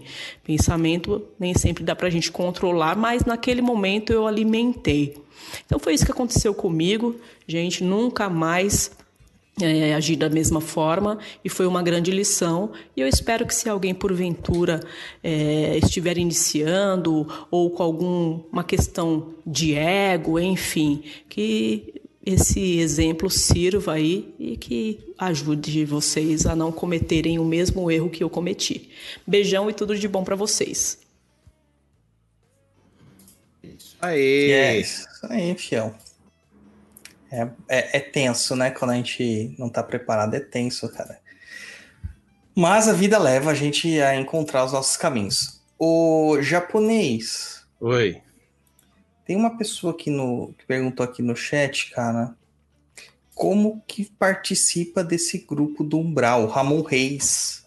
Como que Ra participa, Luiz? Ramon, é muito fácil. Você acessa este endereço que está aí na tela, www.catarse.me barra papo na encruza. Aí lá terá algumas opções para você, tá? Opções assim, Dependendo do seu tipo de apoio, você concorre a diferentes retornos. Pode ser desde o mais simples, que a partir de cinco reais você já tem acesso ao umbral, tá? Cinco reais por mês. É, eu não lembro agora de cabeça os outros. Deixa eu abrir aqui. É, os outros tipos de apoio, mas você pode concorrer ao sorteio do Macumbox, que afinal eu preciso sortear para o pessoal lá do Umbral. E hoje o dia foi tão corrido que eu não consegui fazer isso. Então, cinco reais aí é o primeiro, tá? Aí por 10 reais você Com já cinco tem. reais você tem acesso a Umbral. A Umbral, exatamente. Isso. A 10 reais você tem acesso a Umbral também, né? Tem os benefícios do anterior, mas 20% de desconto em todos os cursos do Perdido EAD, tá? 15 reais você tem todos os benefícios do anterior, que é entrar no Telegram, que é os 20% de desconto no, no, no Perdido EAD, e você também participa do sorteio do Macum Box mensal, tá? Todas as pessoas que estão nesse grupo aí participam. Aí, com 25 reais, você tem os benefícios anteriores lá. Grupo do Telegram, desconto de 20%. É, participar do sorteio do Macum Box e também pode participar do Tá Perdido aí, que é o nosso programa quinzenal de respostas aí. O pessoal manda as perguntas por e-mail e a gente responde. E o 50 reais, que é o Exu Coroado, segue a mesma temática. Os anteriores, Telegram, desconto de 20%, Macumbox, pode participar do Tá Perdido e concorre a uma leitura de personalidade de tarô com a mãe Érica, que foi que acabou de falar aí, contos de terreiro dela aí, tá? E o, o Exu Dourado, que não tem nenhum apoiador do Exu Dourado, mas é um apoio de 666 reais. E aí você não ganha nada, porque você tem muito dinheiro para apoiar por 666 reais, você não ganha nada, é só participa mesmo. Mentira, é, você pode. Que... Mentira, você pode ganhar, pode participar do, de tudo, do Umbral, pode ganhar é, 20% de disco, Macum Box, pode tudo. E você ajuda o Douglas e o japonês a viverem de podcast, né? Viverem yeah. de internet e criar conteúdo para vocês. Ah, que legal. Meu sonho japonês é o dia que o nosso podcast der um salário de 10 mil para cada um. Você pode pensou? ganhar, ele pode ganhar um anual do Macbox também, né? Ó, pode ganhar o anual do Macumbox, se ah, pagar 166. Mas eu sonho um dia que der 10 mil reais pra mim, 10 mil pra você. Cara, eu vou criar conteúdo com tanta felicidade. Felicidade. O Marcelo Gomes Pinto coloca aqui. Oi, conheci vocês pelo Deezer. Parabéns, muito obrigado, Marcelo. Bem-vindo Obrigado, aí. Marcelo. Seja tá em- bem-vindo. Todos os lugares, todos os lugares. A Leila deu, a Leila deu aqui pra gente, ó. Parabéns pelo aniversário de 4 anos do Papa de Cruza. Valor de 777, que é o número do Parque São Jorge, que é o número da hamburgueria do Corinthians. E do seu Encruza, né? E do Sem Cruza, mas é que o E a Corinthians. placa é do meu carro também. Uhul! Marina Polido falou assim, ó, põe o PNE e participe do Brau, galera, é maravilhoso, e é realmente, cara, é altos papos e mirongas, muita bagunça no Umbral, tem o Surumbral lá com, com o japonês, tá? Vai, Dodô, sorteio em grupo de macumbeiro não rola, é muita magia, o Guto, cara, O Guto, ele o tem um Guto tem servidor um servidor, cara, pra participar do Tá Perdido. que... Quem mais que tinha servidor lá, Luiz? Quem tinha visto? Não lembro quem tinha montado mais- servidor. O, Fernan- o, o Francisco, o Uau, Francisco é Chavaria? é, o Echavaria, É, também os caras tinha aí. cara montaram servidor. Cara, Donaciano Pinto, assim, conta aqui, ó. Cara, me desculpa aí por não ter mandado antes, mas só lembrei dessa agora. Bom, espero que leia. Em uma direção com um certo alguém sobre os espíritos não terem acesso aos nossos pensamentos, na mesma semana eu estava no terreiro auxiliando seus sete flechas, o guia-chefe da casa, e tinha alguém fazendo uma oferenda trabalho para Oxóssi. Para encurtar a prosa, essa oferenda trabalho havia muitas frutas, e eu logo vi uns morangos lindos e logo pensei, Putz, que morangos lindos, e vai ficar aí. Após o término dos trabalhos, olha para o, após o término do trabalho, né? Ele deve ter falado, "Oxe, o traba- olha para mim e diz: Filho, pode pegar, é do seu pai, já que sou filho de Oxóssi. Não, o, o espírito das sete flechas. É, eu, sem graça, peguei uma manga e ele veio e me deu os morangos, dizendo: Pegue esses também, que foram as que vocês gostaram. É muito louco isso, né, cara? Tipo, do espírito ler o nosso pensamento, né? A minha mãe conta Eu tenho um caso assim com, com o seu Herê. com o meu herê. É, a última vez, eu não sei o que Conta aí. aconteceu, que ele tava comendo a banana todo, todo feliz lá. Aí, tipo, eu, eu tava assim, né, olhando e falando assim, tá bonita essa banana. Aí ele foi lá e me deu uma comer. É, o Luiz... E olha que o Luizinho dividir comida, mano. Ele deu também o, o morango, né, que ele não come, né, que tinha morango lá. Mas aí quem pegou foi a Marli, né, na, naquele dia. Ele não gosta de fruta que tem sementinha. Ele gosta só de fruta carnuda, ele disse. Fruta com carne, né? É um, um, herê, um herê vegano. Muito bom, muito bom, muito bom. Mas eu tenho um, esse negócio assim de, de, de ouvir, né, entidade. Quando eu fui batizado na Umbanda, quando eu tinha, acho que menos de um ano, que minha mãe me levou para batizar, no terreiro lá que a gente fazia parte, né, no, no Xum, é, quem fazia os batizados era o Caboclo Ventania, que era o guia de frente do chefe do terreiro, né? A casa era do Caboclo Pai Dito, mas quem tava, é, sempre fazia todos os rituais era o Ventania. E aí minha mãe dizia que ela ficava na cabeça dela falando assim: puxa, puxa, eu queria tanto que você viesse fazer o, o, o batizado do meu filho, né? Pro Caboclo Ventania e tal. E começaram a cantar e tal, e canta pro Ventania, nada do Ventania vir, nada do Ventania vir, e de repente quem aparece? O Pai Dito. O Pai Dito incorpora, é um caboclo, tá? Não se, não se confunda por causa do nome. Pai Dito não é um preto velho, é um caboclo. Ele incorpora no padrinho, lá no padrinho Nelson, e ele disse pra minha mãe: Você pediu tanto que aqui estou. É? Você não queria que eu batizasse seu menino? Aqui estou eu para batizar o seu menino. Então, esse negócio de ler os pensamentos é muito louco, cara. É muito louco. Eles fazem isso mesmo. Fazem isso mesmo. Ai, ai, ai. Japonês. Hablas. Lê a próxima aí do Guido Fontana. O Guido Fontana. Vamos lá. Olá, Douglas e Luiz e ouvintes do Papo. Trago um caso de terreiro que presenciei com esses olhos que a terra há de comer. Há uns oito anos atrás, estava na gira, exclusivamente nesse dia. Quem trabalhou foram os marinheiros. Uma senhora consulente pediu a um marinheiro que a ajudasse, pois o marinheiro, o marido estava bebendo muito. O marinheiro pediu à senhora que na próxima semana ela trouxesse uma garrafa de rum. Tororó, uma garrafa de rum. Um, um, um, uma garrafa de rum. Na semana seguinte, a senhora chegou no terreiro com a garrafa de rum, esperando para falar com o marinheiro. Ela se levantou e não sabemos como a garrafa de vinho de vidro caiu da mão delas, quicou no chão e caiu em pé, sem rachar. Será que era de vidro ou era de plástico? Eis a dúvida.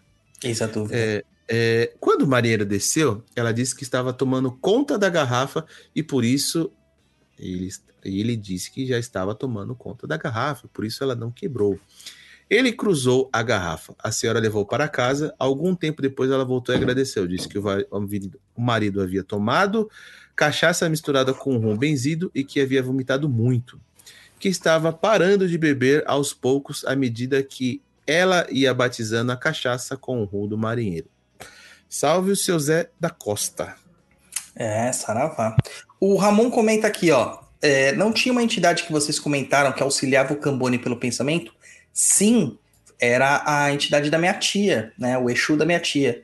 Que ele manipulava os pensamentos e colocava tudo aquilo que ele queria falar na cabeça da minha mãe, que não é médium, né? Supostamente, né? A minha tia, ela recebia um Exu de Kimbanda chamado Sete Diabos. E esse Exu é mudo, ele não fala.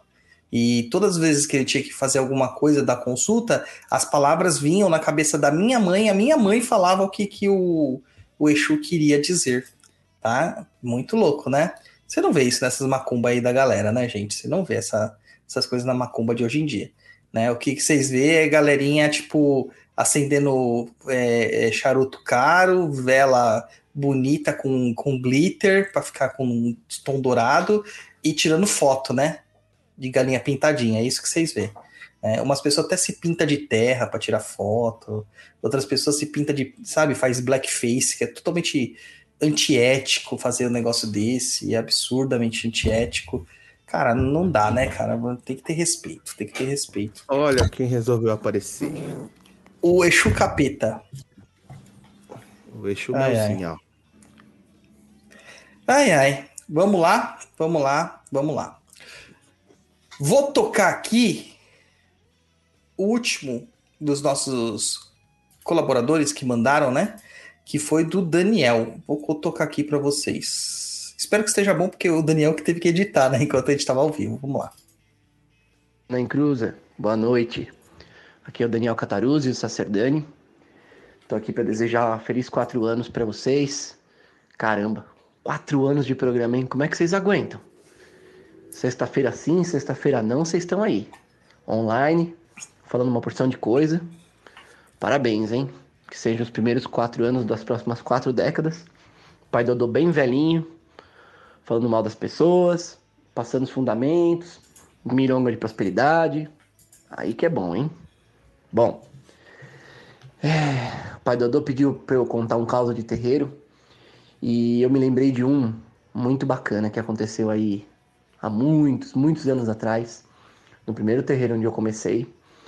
Era uma sexta-feira à noite e tava tendo uma gíria de preto velhos.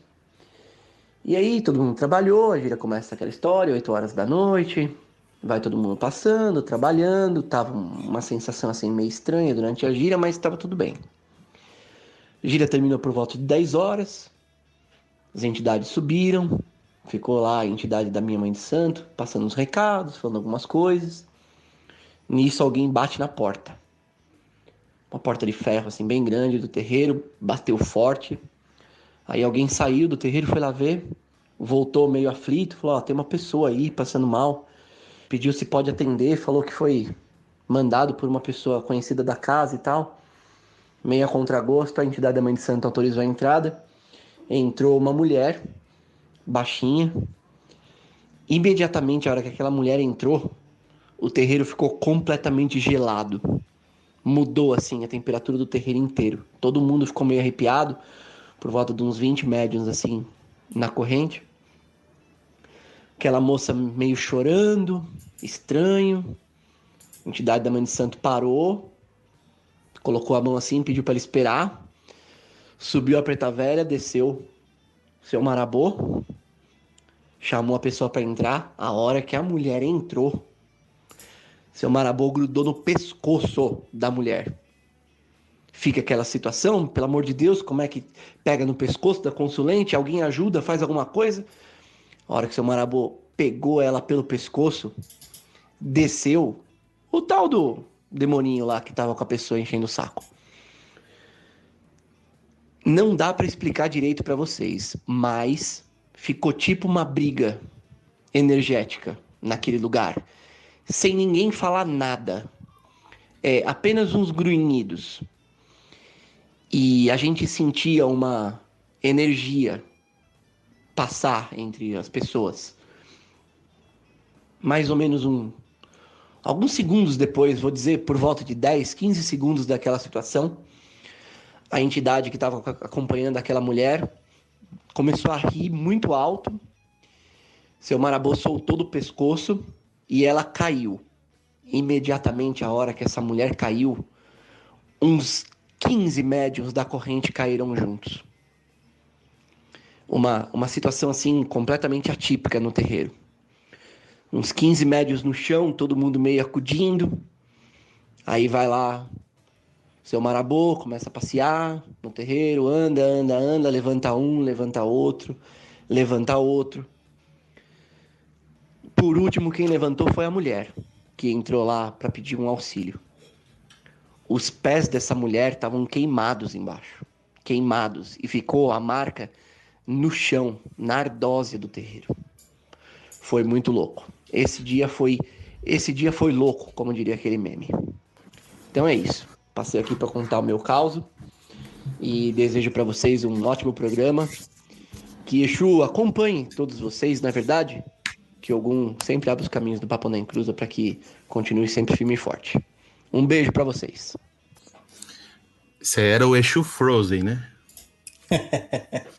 Cara, sabe o que é engraçado? Ele falou, falou sobre todo mundo cair e tal, não sei o que, né?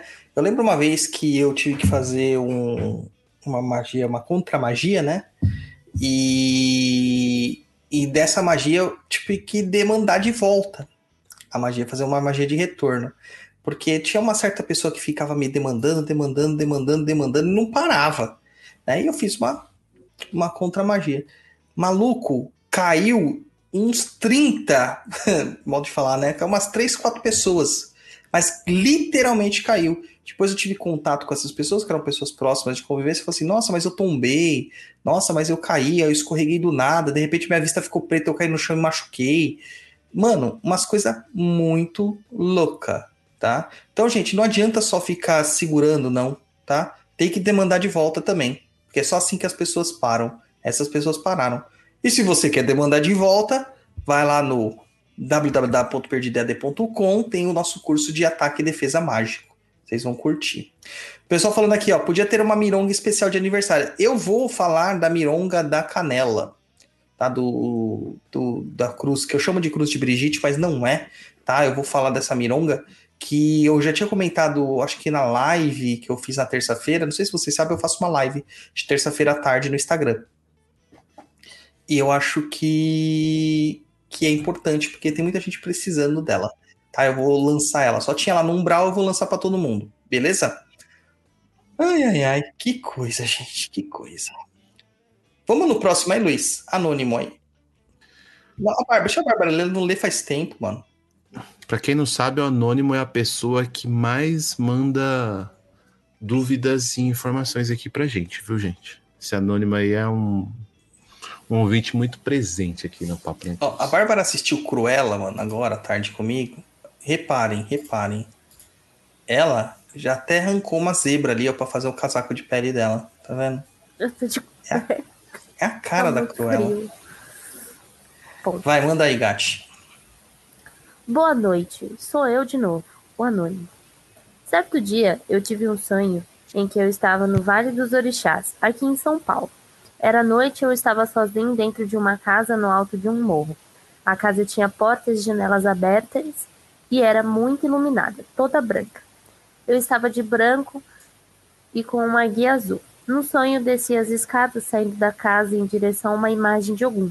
Como disse, era noite, senti o frio e a brisa noturna, mas não estava incomodado com isso. De repente, ao passar pelo cruzeiro, senti uma mão em meu ombro. Virei e vi uma mulher toda de preto, morena, mestiça, de cabelos crespos que me olhou e sorriu. me, é, não senti medo, o que era estranho, pois estava de noite e eu estava sozinho e não havia ninguém do meu caminho.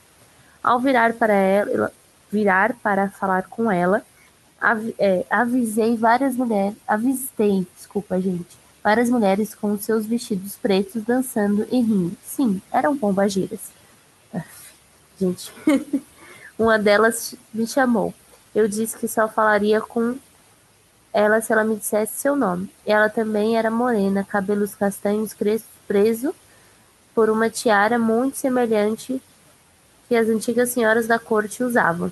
Seu vestido era preto, tomara que caia com detalhes em vermelho, e eu sei que este nível de detalhe não faz sentido em um sonho, mas isso me marcou muito, tanto que seu rostos e oh meu Deus, perdi. Seu rostos e trejeitos não me saem da cabeça. Ao, ao insistir em saber seu nome, ela riu e disse: Sou Pombagira Imperatriz Pombagira, imperatriz da nova falange. What the fuck? e insistia, insistia em me puxar para dançar junto a ela. Pedi licença e ainda disse que onde estávamos não era um lugar apropriado para ficar. Enfatizei de forma muito tranquila para elas procurarem o chão de origem. Olha que, olha eu todo errado. Olha o sonho ah, peraí. Olha, sonho é sonho, mas foi tão real e espontâneo que gostaria de dividir com vocês. Não sei se foi um recado, viagem minha ou comida pesada à noite. Sei que foi assim. Abraços e sucesso. Olha, eu vou te falar um negócio. Eu já vi Rainha das Rainhas. Agora, Pombogira, Imperatriz da Nova Falange, tipo, parece escola de samba, né? Não Agora, tem a Pombagira Imperatriz? Com vocês, Pombagira Imperatriz da Nova Falange. Tem a Pombagira Imperatriz. Então, mas não provavelmente... tem a da Nova Falange. Não, acho que você está entendendo errado. Ela quis dizer que é, é Imperatriz, só que estava entrando. Ela era nova na Falange. Entendi hum. claramente isso.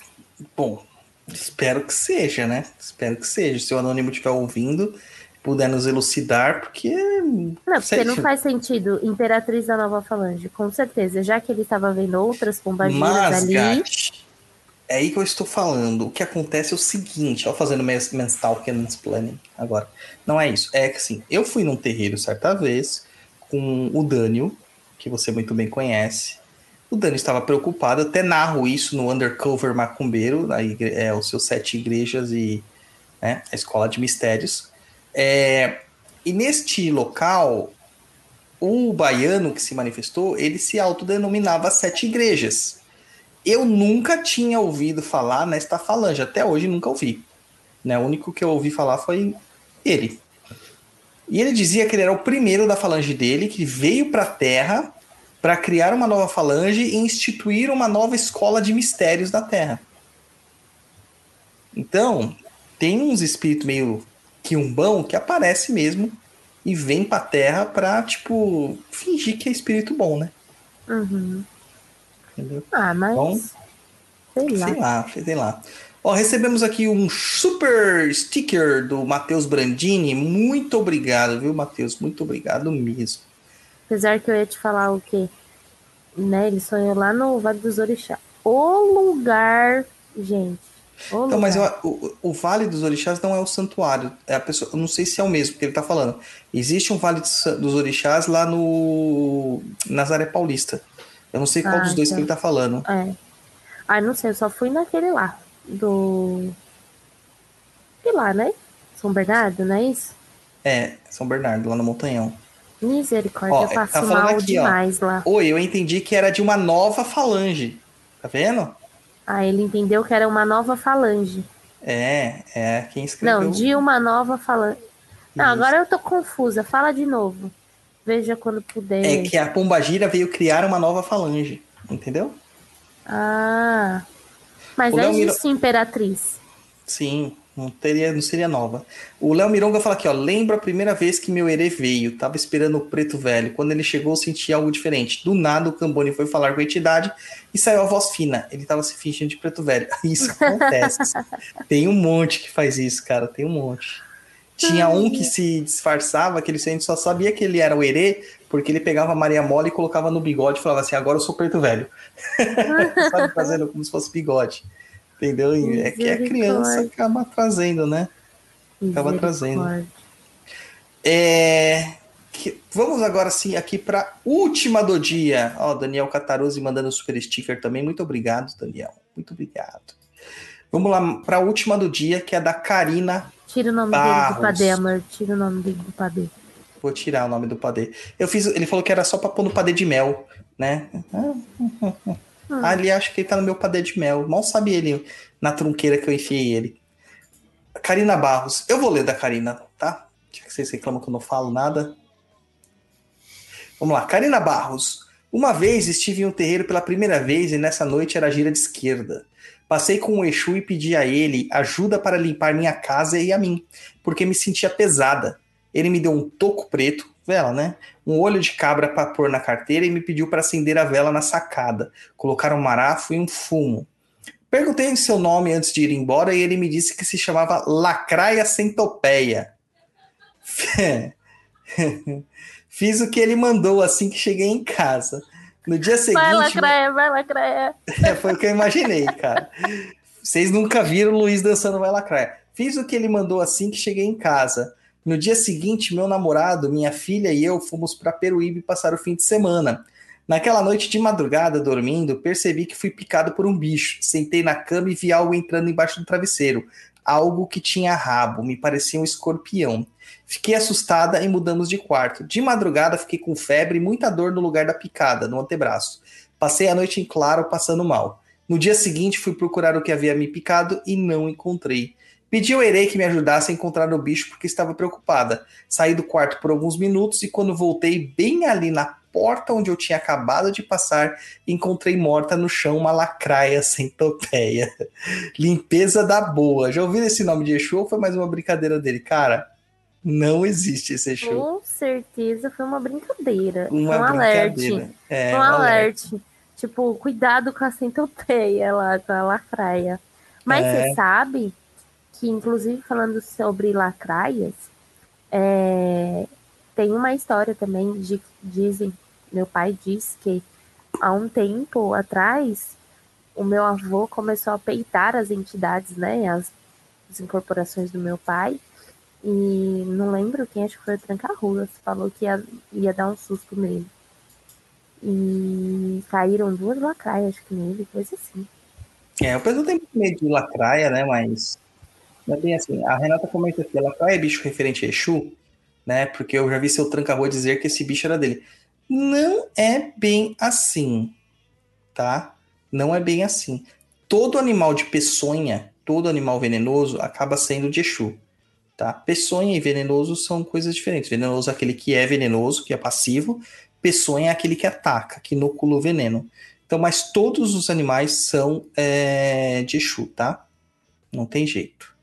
Beleza? Então, mas não é bem assim que é de tranca-ruas, não. Não é nada disso aí, não. É, o Fabrício aqui falou aqui, ó. Cada superchat quem lê o caso, caos é o pai Dodô. No próximo, porque agora acabaram os causos. Eu vou só responder aqui. Uma a Andréa Cristina comentou aqui, ó. Quando um Exu vem em sonho, isso pode dizer, no caso, eu não conhecia seu Exu Tremiterra, ele vem em sonho. Pode acontecer. A Bárbara já aconteceu isso com ela. O Exu dela veio no sonho da mãe dela. É, foi a minha mãe. Foi na Depois ele veio nos meus, mas a gente meio que tava. Eu meio que tava incorporada com ele, né? É, Eu tenho lances com sonho, assim, muito, muitos físicos. Eu não sei explicar isso, na verdade. Mas teve uma vez que a gente fez um trabalho de magia lá. E, enfim, foi até muito bizarro isso, porque no dia foi queimado enxofre, né? No caldeirão. Eu sou asmática, tenho sinusite e os caramba quatro. E todo mundo passou mal. Todo mundo passou mal. E eu estava incorporada no morcego. Eu desincorporei plena, meio mal, porque trabalhar com morcego me deixa mal. Mas, gente, sem nenhum problema de respiração das pessoas ficarem desesperadas vindo atrás de mim. Pelo amor de Deus, você tá respirando, que não sei o quê. Normalzona. Tranquilona. O morcego segurou a bronca que não sei o que aconteceu que não rolou. Mas, nessa mesma noite, na madrugada, eu tive esse, esse sonho que eu estava caminhando na rua da minha casa, estava neblina de manhã, amanhecendo, que é justamente quando eu tenho medo do tranca-ruas aparecer, não sei porque eu tenho isso na cabeça. e eu estava caminhando incorporada dele, sentindo muita dor na barriga, muita dor no estômago, assim, sabe, curvando de dor. E eu tava andando com frio, andando assim para minha casa. Eu acordei, tipo, fazendo o barulho do morcego, assim, sabe? Me colhendo toda e voltando. É. Foi isso. É um caso O- meu. A Karina falou que vai mandar a foto do umbral. O Guto comenta aqui, ó. Exu não perde a piada. Não perde mesmo. O Otiriri chama até hoje uma das filhas de santo da casa de cinzeiro. Pra você ter uma ideia. Entendeu? Ele zoa ela até hoje porque ela ficava segurando o cinzeiro pra ele fumar. É uma coisa assim absurda. Eles não perdem a piada. Eles mantêm, eles, eles lembram e fica com isso aí. Tá? É, meu povo, vamos pro Senta que lá vem a macumba, então? Que eu vou passar aqui pra vocês. Vamos lá.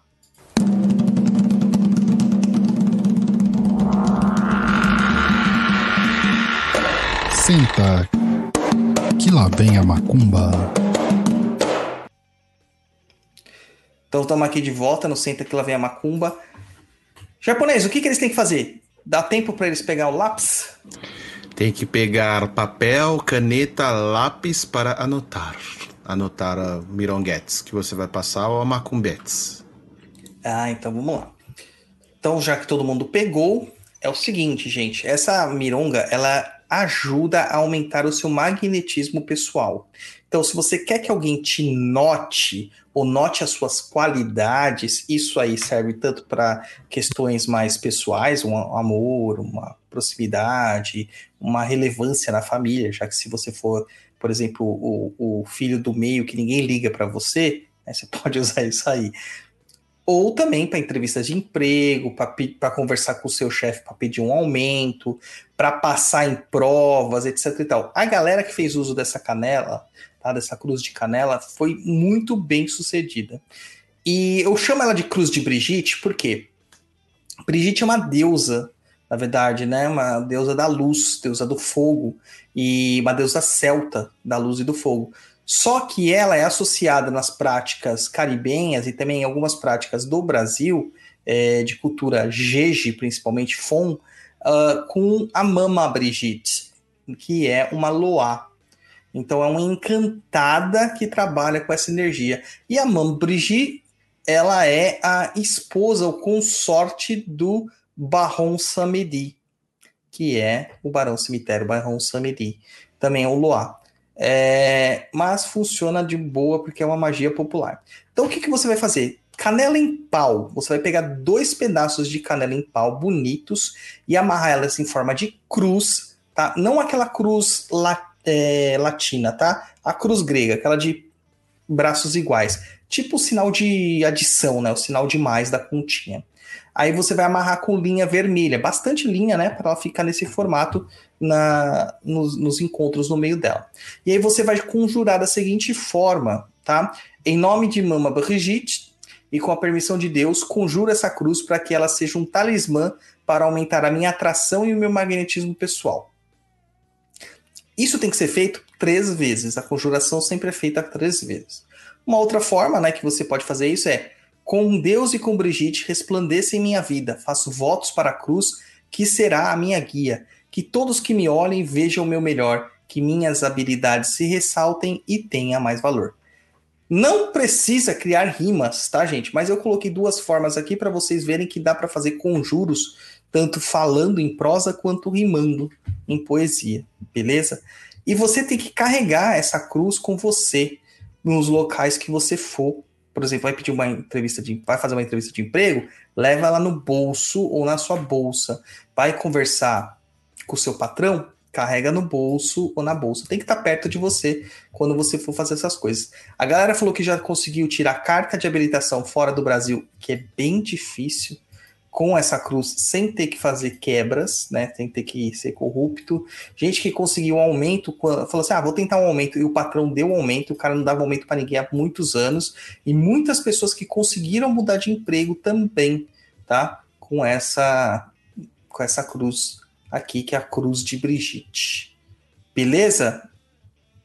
É isso aí. Ramon falando aqui. Melhor milonga de todas. Vou carregar praticamente a cruz de malta do meu Vascão comigo. Gente, todo mundo sabe que só tem um time no Brasil, né? Que é o Corinthians. O resto, né, não dá. Vai, Corinthians! E eu aqui, ó, em clima de Olimpíadas, estou com a camisa do, do Brasil, né? Do futebol, mas leia-se Brasil. É, é para Exu aplaudir, né? Como diria o narrador. O, o Bibolino fala aqui: amarra a cruz com que tipo de linha? Linha normal, cara. Linha de costura, né? Vermelha, tem que ser vermelha, tá? Linha chilena, Brody. Linha chilena. O que seria uma linha chilena? Cara, a linha chilena é o que o pessoal usa pra empinar pipa aí, que corta até um carro no meio. Elas são Hum. coloridas. Elas são coloridas. É. Ah, entendi. Fabiano Cruz, vou fazer essa mironga, fazer a de atraindo olhares da força de Oxum no curso de velas e andar com um quartzo rosa. Tá tenso pro meu lado. Maluco, cara. Tá tenso nada. Tá tenso nada. É, Aí é outro tipo de trabalho que nós vamos fazer, Fabiano. Beleza? Gente, acabou. Que Acabou. acabou, rapaz. Que acabou. Eu tô esperando aqui o programa que eu quero abrir o recebido Abriu- aqui, é, aqui eu vou abrir Ó. também. Luiz, abre daí que eu abro daqui. ó. Ó, vou abrir o o recebido, hein? Ó, só vou falar um negócio aqui, ó. Caio San, que mora no Chile, já respondo. No Chile não tem linha chilena, não. Inclusive, no México não tem paleta mexicana. E na Itália não tem palha italiana. É igual o nosso sushi, também não tem nos. As comidas aí do japonês aí. Que tem. Bom, Gente! Eu tô chocada. Renato Mostra aí primeiro, Luiz. Mostra aí, já que sei que tá fazendo mau barulho no microfone. olha Gente, só. aqui, ó. Um bolo. Papo né. Daqui a pouco eu já vou tirar do saquinho. Nossa, hein, mano. Eu Vou tirar o bolo também. Ai, que lindo! Ah, Vieram alguns salgados.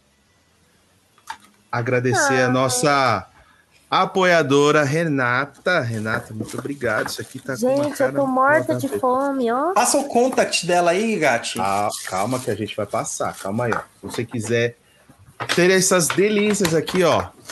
Você pode colocar aqui, ó. Segue aí o Instagram dela. A Casa de Mel Buffet e Eventos. Aqui tem o telefone, ó. Quem quiser anotar o telefone aí, ó. Fala, né, japonês? Isso aqui é um podcast, né, cara? 3881 4221 aqui em São, São Paulo, Paulo, tá? né? DDD é 11. E também tem o celular aí 94127 1599. O Instagram é arroba a casa de mel buffet e eventos, tudo junto, tá? Faz seu Não, não é pedido isso, lá. não. É buffet. Buffet. Não, não é isso o Instagram dela. Está aqui na É cara. No, A no... Casa de A Mel Ca- Mel Gastronômica Criativa. Ixi, aí tá rolando. Você leu coisa. errado. Ah, mas tá na caixa aqui, ó, no sacola. Ixi, Tô- temos dois, dois Instagrams. Mudou, Ah. Luiz, ó, mudou. Mudou, ah, então não tô sabendo. Então, tô é o do aqui, ó. papelzinho. Eu sei porque eu marco ela lá direto, ó. Ah, então tá certo. Aqui. Vamos fortalecer. Posta Pessoal, foto segue. no nosso Instagram, Gati. Ai, E, gente. e marca, E marca lá ela. o Instagram. Instagram Ai, Renata, tá vendo? Você é muito caprichoso, gente. Deixa eu abrir Olha, ganhamos torresmo de rolo com galinhada da Adriana. Ganhamos bolo da Renata. Cara, só o melhor podcast de macumbaria no mundo poderia ganhar isso, né, gente? Ai, gente, Só, né? mandem mesmo. Adoro. Eu, eu como tudo. Tchanan, tirei do saquinho, olha só. Tá dando reflexo, Olha. né? Tá. É que tem que tirar esse. Eu tô com medo de tirar esse negócio aqui e fazer uma meleca. vai aqui. fazer. É, Será que exatamente. vai? É que tem um- Renata. Olha o cheiro de morango. Hum. O pessoal no Umbral lá, a Renata deu spoiler, né? No, no, no Umbral lá. Então, Teve um que acertou. teve que acertou, né? Olha só que bonitinho. Cara, não é que eles acertaram, é que é tudo macumbeiro, mano. É Vocês tudo médium. Tudo macumbeiro. gente, tá um cheiro. A Renata tá falando aqui. Não tira, Luiz. Não, tira. Bom, japonês. Não, vou começar com a... Ah, o gato enfiou a... Ah, não acredito que vocês estão comendo, mano. E eu aqui passando fome. Eu não acredito no negócio desse. É muita sacanagem comigo. É, O cara que mais falou nesse Renata. programa. Eu estou amando encontrar ela toda vez que ela sempre surge com uma coisa. Eu falo, epa, gente, olha. Gatti, dê os seus tchauzinhos aí, suas considerações e afins. Eu posso dar um spoiler aqui? Dá, fica à vontade. Gente, mês que vem, o Macumbox vai completar o seu primeiro ano. Ê! Vai fazer um ano aí. E agora a gente vai tentar trabalhar as entidades, né? A partir desse um ano. Claro que vai ter um orixá ou outro ali que a gente vai acabar trazendo também nesse meio tempo. Que vão ser os orixás que a gente não trabalhou no decorrer desse primeiro ano. Mas, como eu já disse para todo mundo, tanto nas nossas redes sociais lá no Instagram, no nosso canal do Telegram, a gente vai fazer um Macum Box de Pombagira, que é um dos box mais pedidos em primeiro lugar, assim, ó, Pombagira. Depois vem Ciganos e depois Exus. e depois é Pelintra. Vai dar certo, gente. Vai sair tudo, só temos que ter calma, porque tudo é planejado antecipadamente, enfim, tá? E aí eu vim trazer um spoiler aqui, ó, pra vocês. Eu não sei se conseguem ver. Ó, eu sou péssima na direção aqui, gente. Que lindo. Isso aqui é só um spoiler. Que a gente vai ser um dos mimos que vai no box do mês que vem. Vão ter muito mais coisas novas. E eu espero conseguir trazer cada vez mais coisas dentro do Macum Box para todo mundo. E eu fico muito feliz com esse um ano, porque acho, acho que o retorno que eu tô tendo das pessoas, até mesmo pelo pessoal do, do Umbral, colocar a questão de tipo, eu não tinha o hábito de fazer, cuidar da minha espiritualidade, é, eu tava num dia ruim, chegou uma box, eu não tinha um canto, sabe? Isso pra mim é, é o objetivo principal do Macum Box desde o começo. Além de facilitar. Peraí, a- eu pensei que era pra pagar meu, meu processo, segundo algumas pessoas falaram. Me poupe. É, então, assim, o objetivo do Macum Box desde quando surgiu foi esse: facilitar a vida do macumbeiro, que tem um dia a dia muito corrido. Aconteceu que a pandemia surgiu aí nesse período aí, e foi uma das coisas que me motivou a correr atrás, assim, muito mais rápido, porque as pessoas estavam começando a ficar desesperadas. é, por não conseguir praticar, enfim, etc e tal. E o Macum Box, ele tem esse apego de explicar cada detalhe, de cada coisinha, de pode me chamar, às vezes posso demorar para responder, mas me chama no WhatsApp, me chama no Instagram, eu estou aqui sempre aberta para a gente conversar e falar sobre as coisas, enfim, que vocês tiverem dúvida. Eu não sou nenhuma mãe de santo, né? Mas eu tenho uma certa vivência aí. Eu aprendi muita coisa, tanto com meu pai, com outros pais de santo, com o próprio Douglas, né, Douglas? É. que é um que sempre dá uma puxada na minha orelha, ou então às vezes eu falo uma coisa e ele fala, mas não é assim, eu falo, como não é? Mas eu aprendi assim, por que, que não pode ser assim? Aí ele fica, tá bom, então. a gente tem umas discussões assim desse- desses níveis de, de pensamentos, né, amor? Enfim, gente, eu queria agradecer já antecipadamente, já que eu estou aqui, e pedir para vocês seguirem lá o Macumbox, indicar para os amigos tudo macumbeiro. Eu sei que vocês têm amigo macumbeiro, então manda no grupo dos macumbeiros que a, mês que vem eu vou lançar um desafio para eu poder sortear um plano trimestral, tá? Mês que vem eu vou colocar as regras, as descrições de como que vai ser, quando que termina. A meta é terminar até dezembro, né? Essa, essa meta aí de, de conseguir 10 mil seguidores. Será? Será? Eu, me Será? eu vou- posso me inscrever para tentar ganhar uma Box? Pode. Não, não, você não vale, Luiz. Você é- faz parte desse esquema. Vão falar que você boicotou o sorteio. Coitado do Luiz. Falou, Luiz, pega lá um adesivo pra mim. Pô, mas você vai virar macumbeiro? Ah, vou ganhar uma Box, né? Mas pensou se chega uma box de pelo correio pra mãe do Luiz, mano? Meu Deus, meu Deus. Olha, A casa cai. Ainda mais que é. macum. Que, aliás, é uma coisa que eu recebo muito das pessoas, essa questão de estar escrito macumbox. Muita gente se recusa a trazer, pegar o macumbox porque tá escrito macumbox. Eu quero deixar claro, gente, que isso é intolerância, tá? Não importa a forma que isso acontecer, alguém te contou que não quer pegar a sua caixa porque está com o nome Macumbox, denuncia a pessoa. Isso é preconceito. Não é mesmo? É isso aí. Isso, Japonês. gente. Valeu, nós. Diga. Diga essas considerações finais aí. Bom. Valeu, papo. São muitas coisas para dizer, né? São quatro anos aí que a gente está vivendo sexta-feira sim, sexta-feira não. Antigamente variava o dia da semana, era quinta, era sexta, mas de uns anos para cá é toda sexta-feira sim, sexta-feira não. O papo tá no ar. Na outra semana é gravação do Tá Perdido. É, confesso que quando entrei no projeto fiquei meio assim, porque, enfim, eu não tenho tanto conhecimento, mas estou aprendendo a cada dia. Agradecer todo mundo que, desde o começo, que entrou agora, que entrou no meio, que acompanha a gente, que manda as perguntas. Agradecer o pessoal que faz o apoio aí pra gente lá no, no Catarse, o pessoal que tá no Umbral. Você ainda que não entrou, quiser apoiar a gente, fica à vontade. O Umbral tem bastante coisa. Às vezes eu sou muito ausente, mudei de emprego, tô no treinamento, então tá complicado.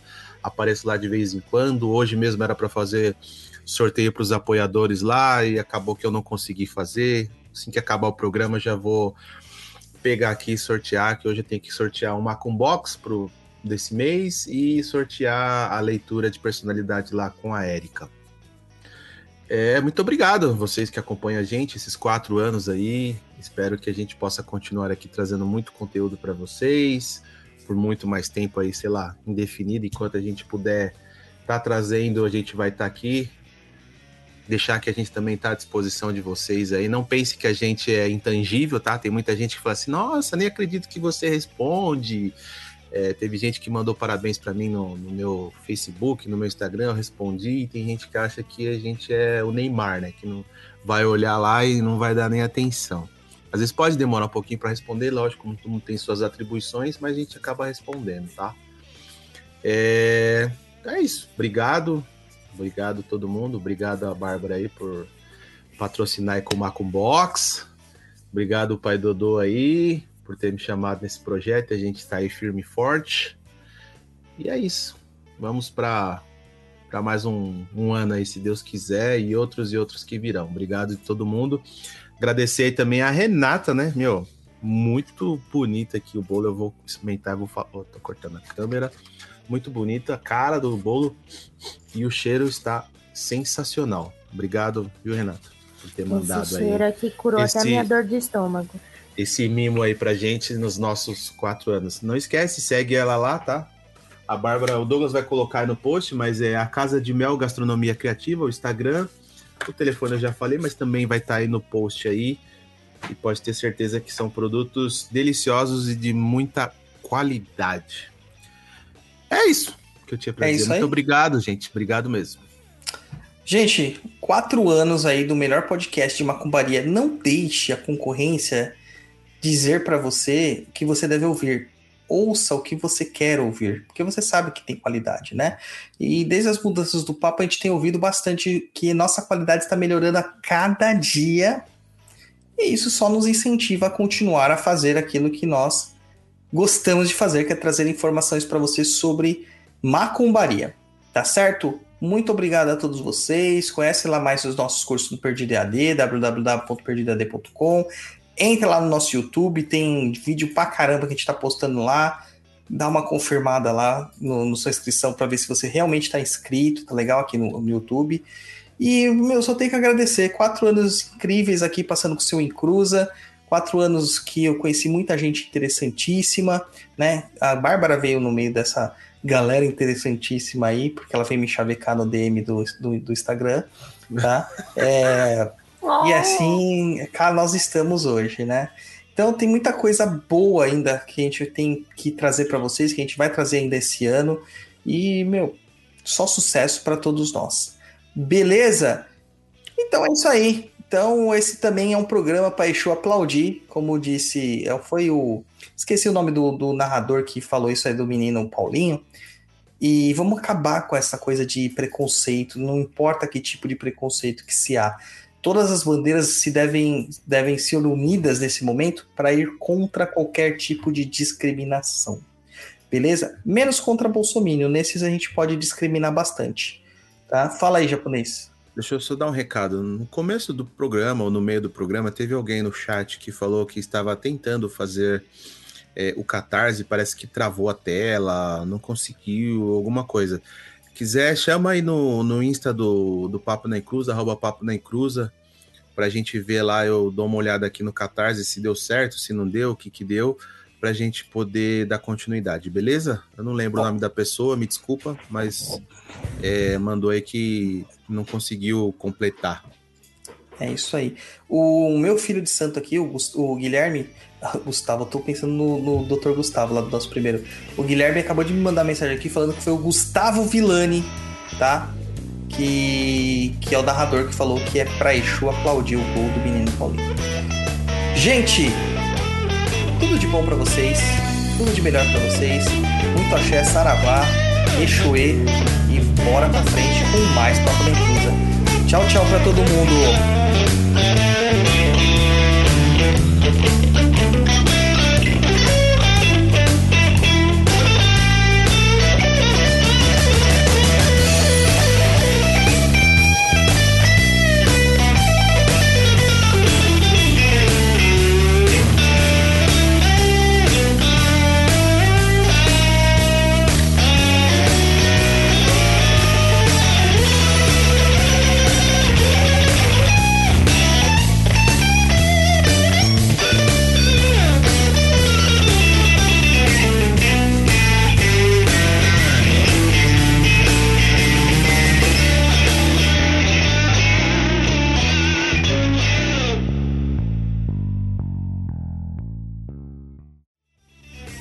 Você acabou de ouvir Papo na Encruza. Acesse www.paponaincruza.com.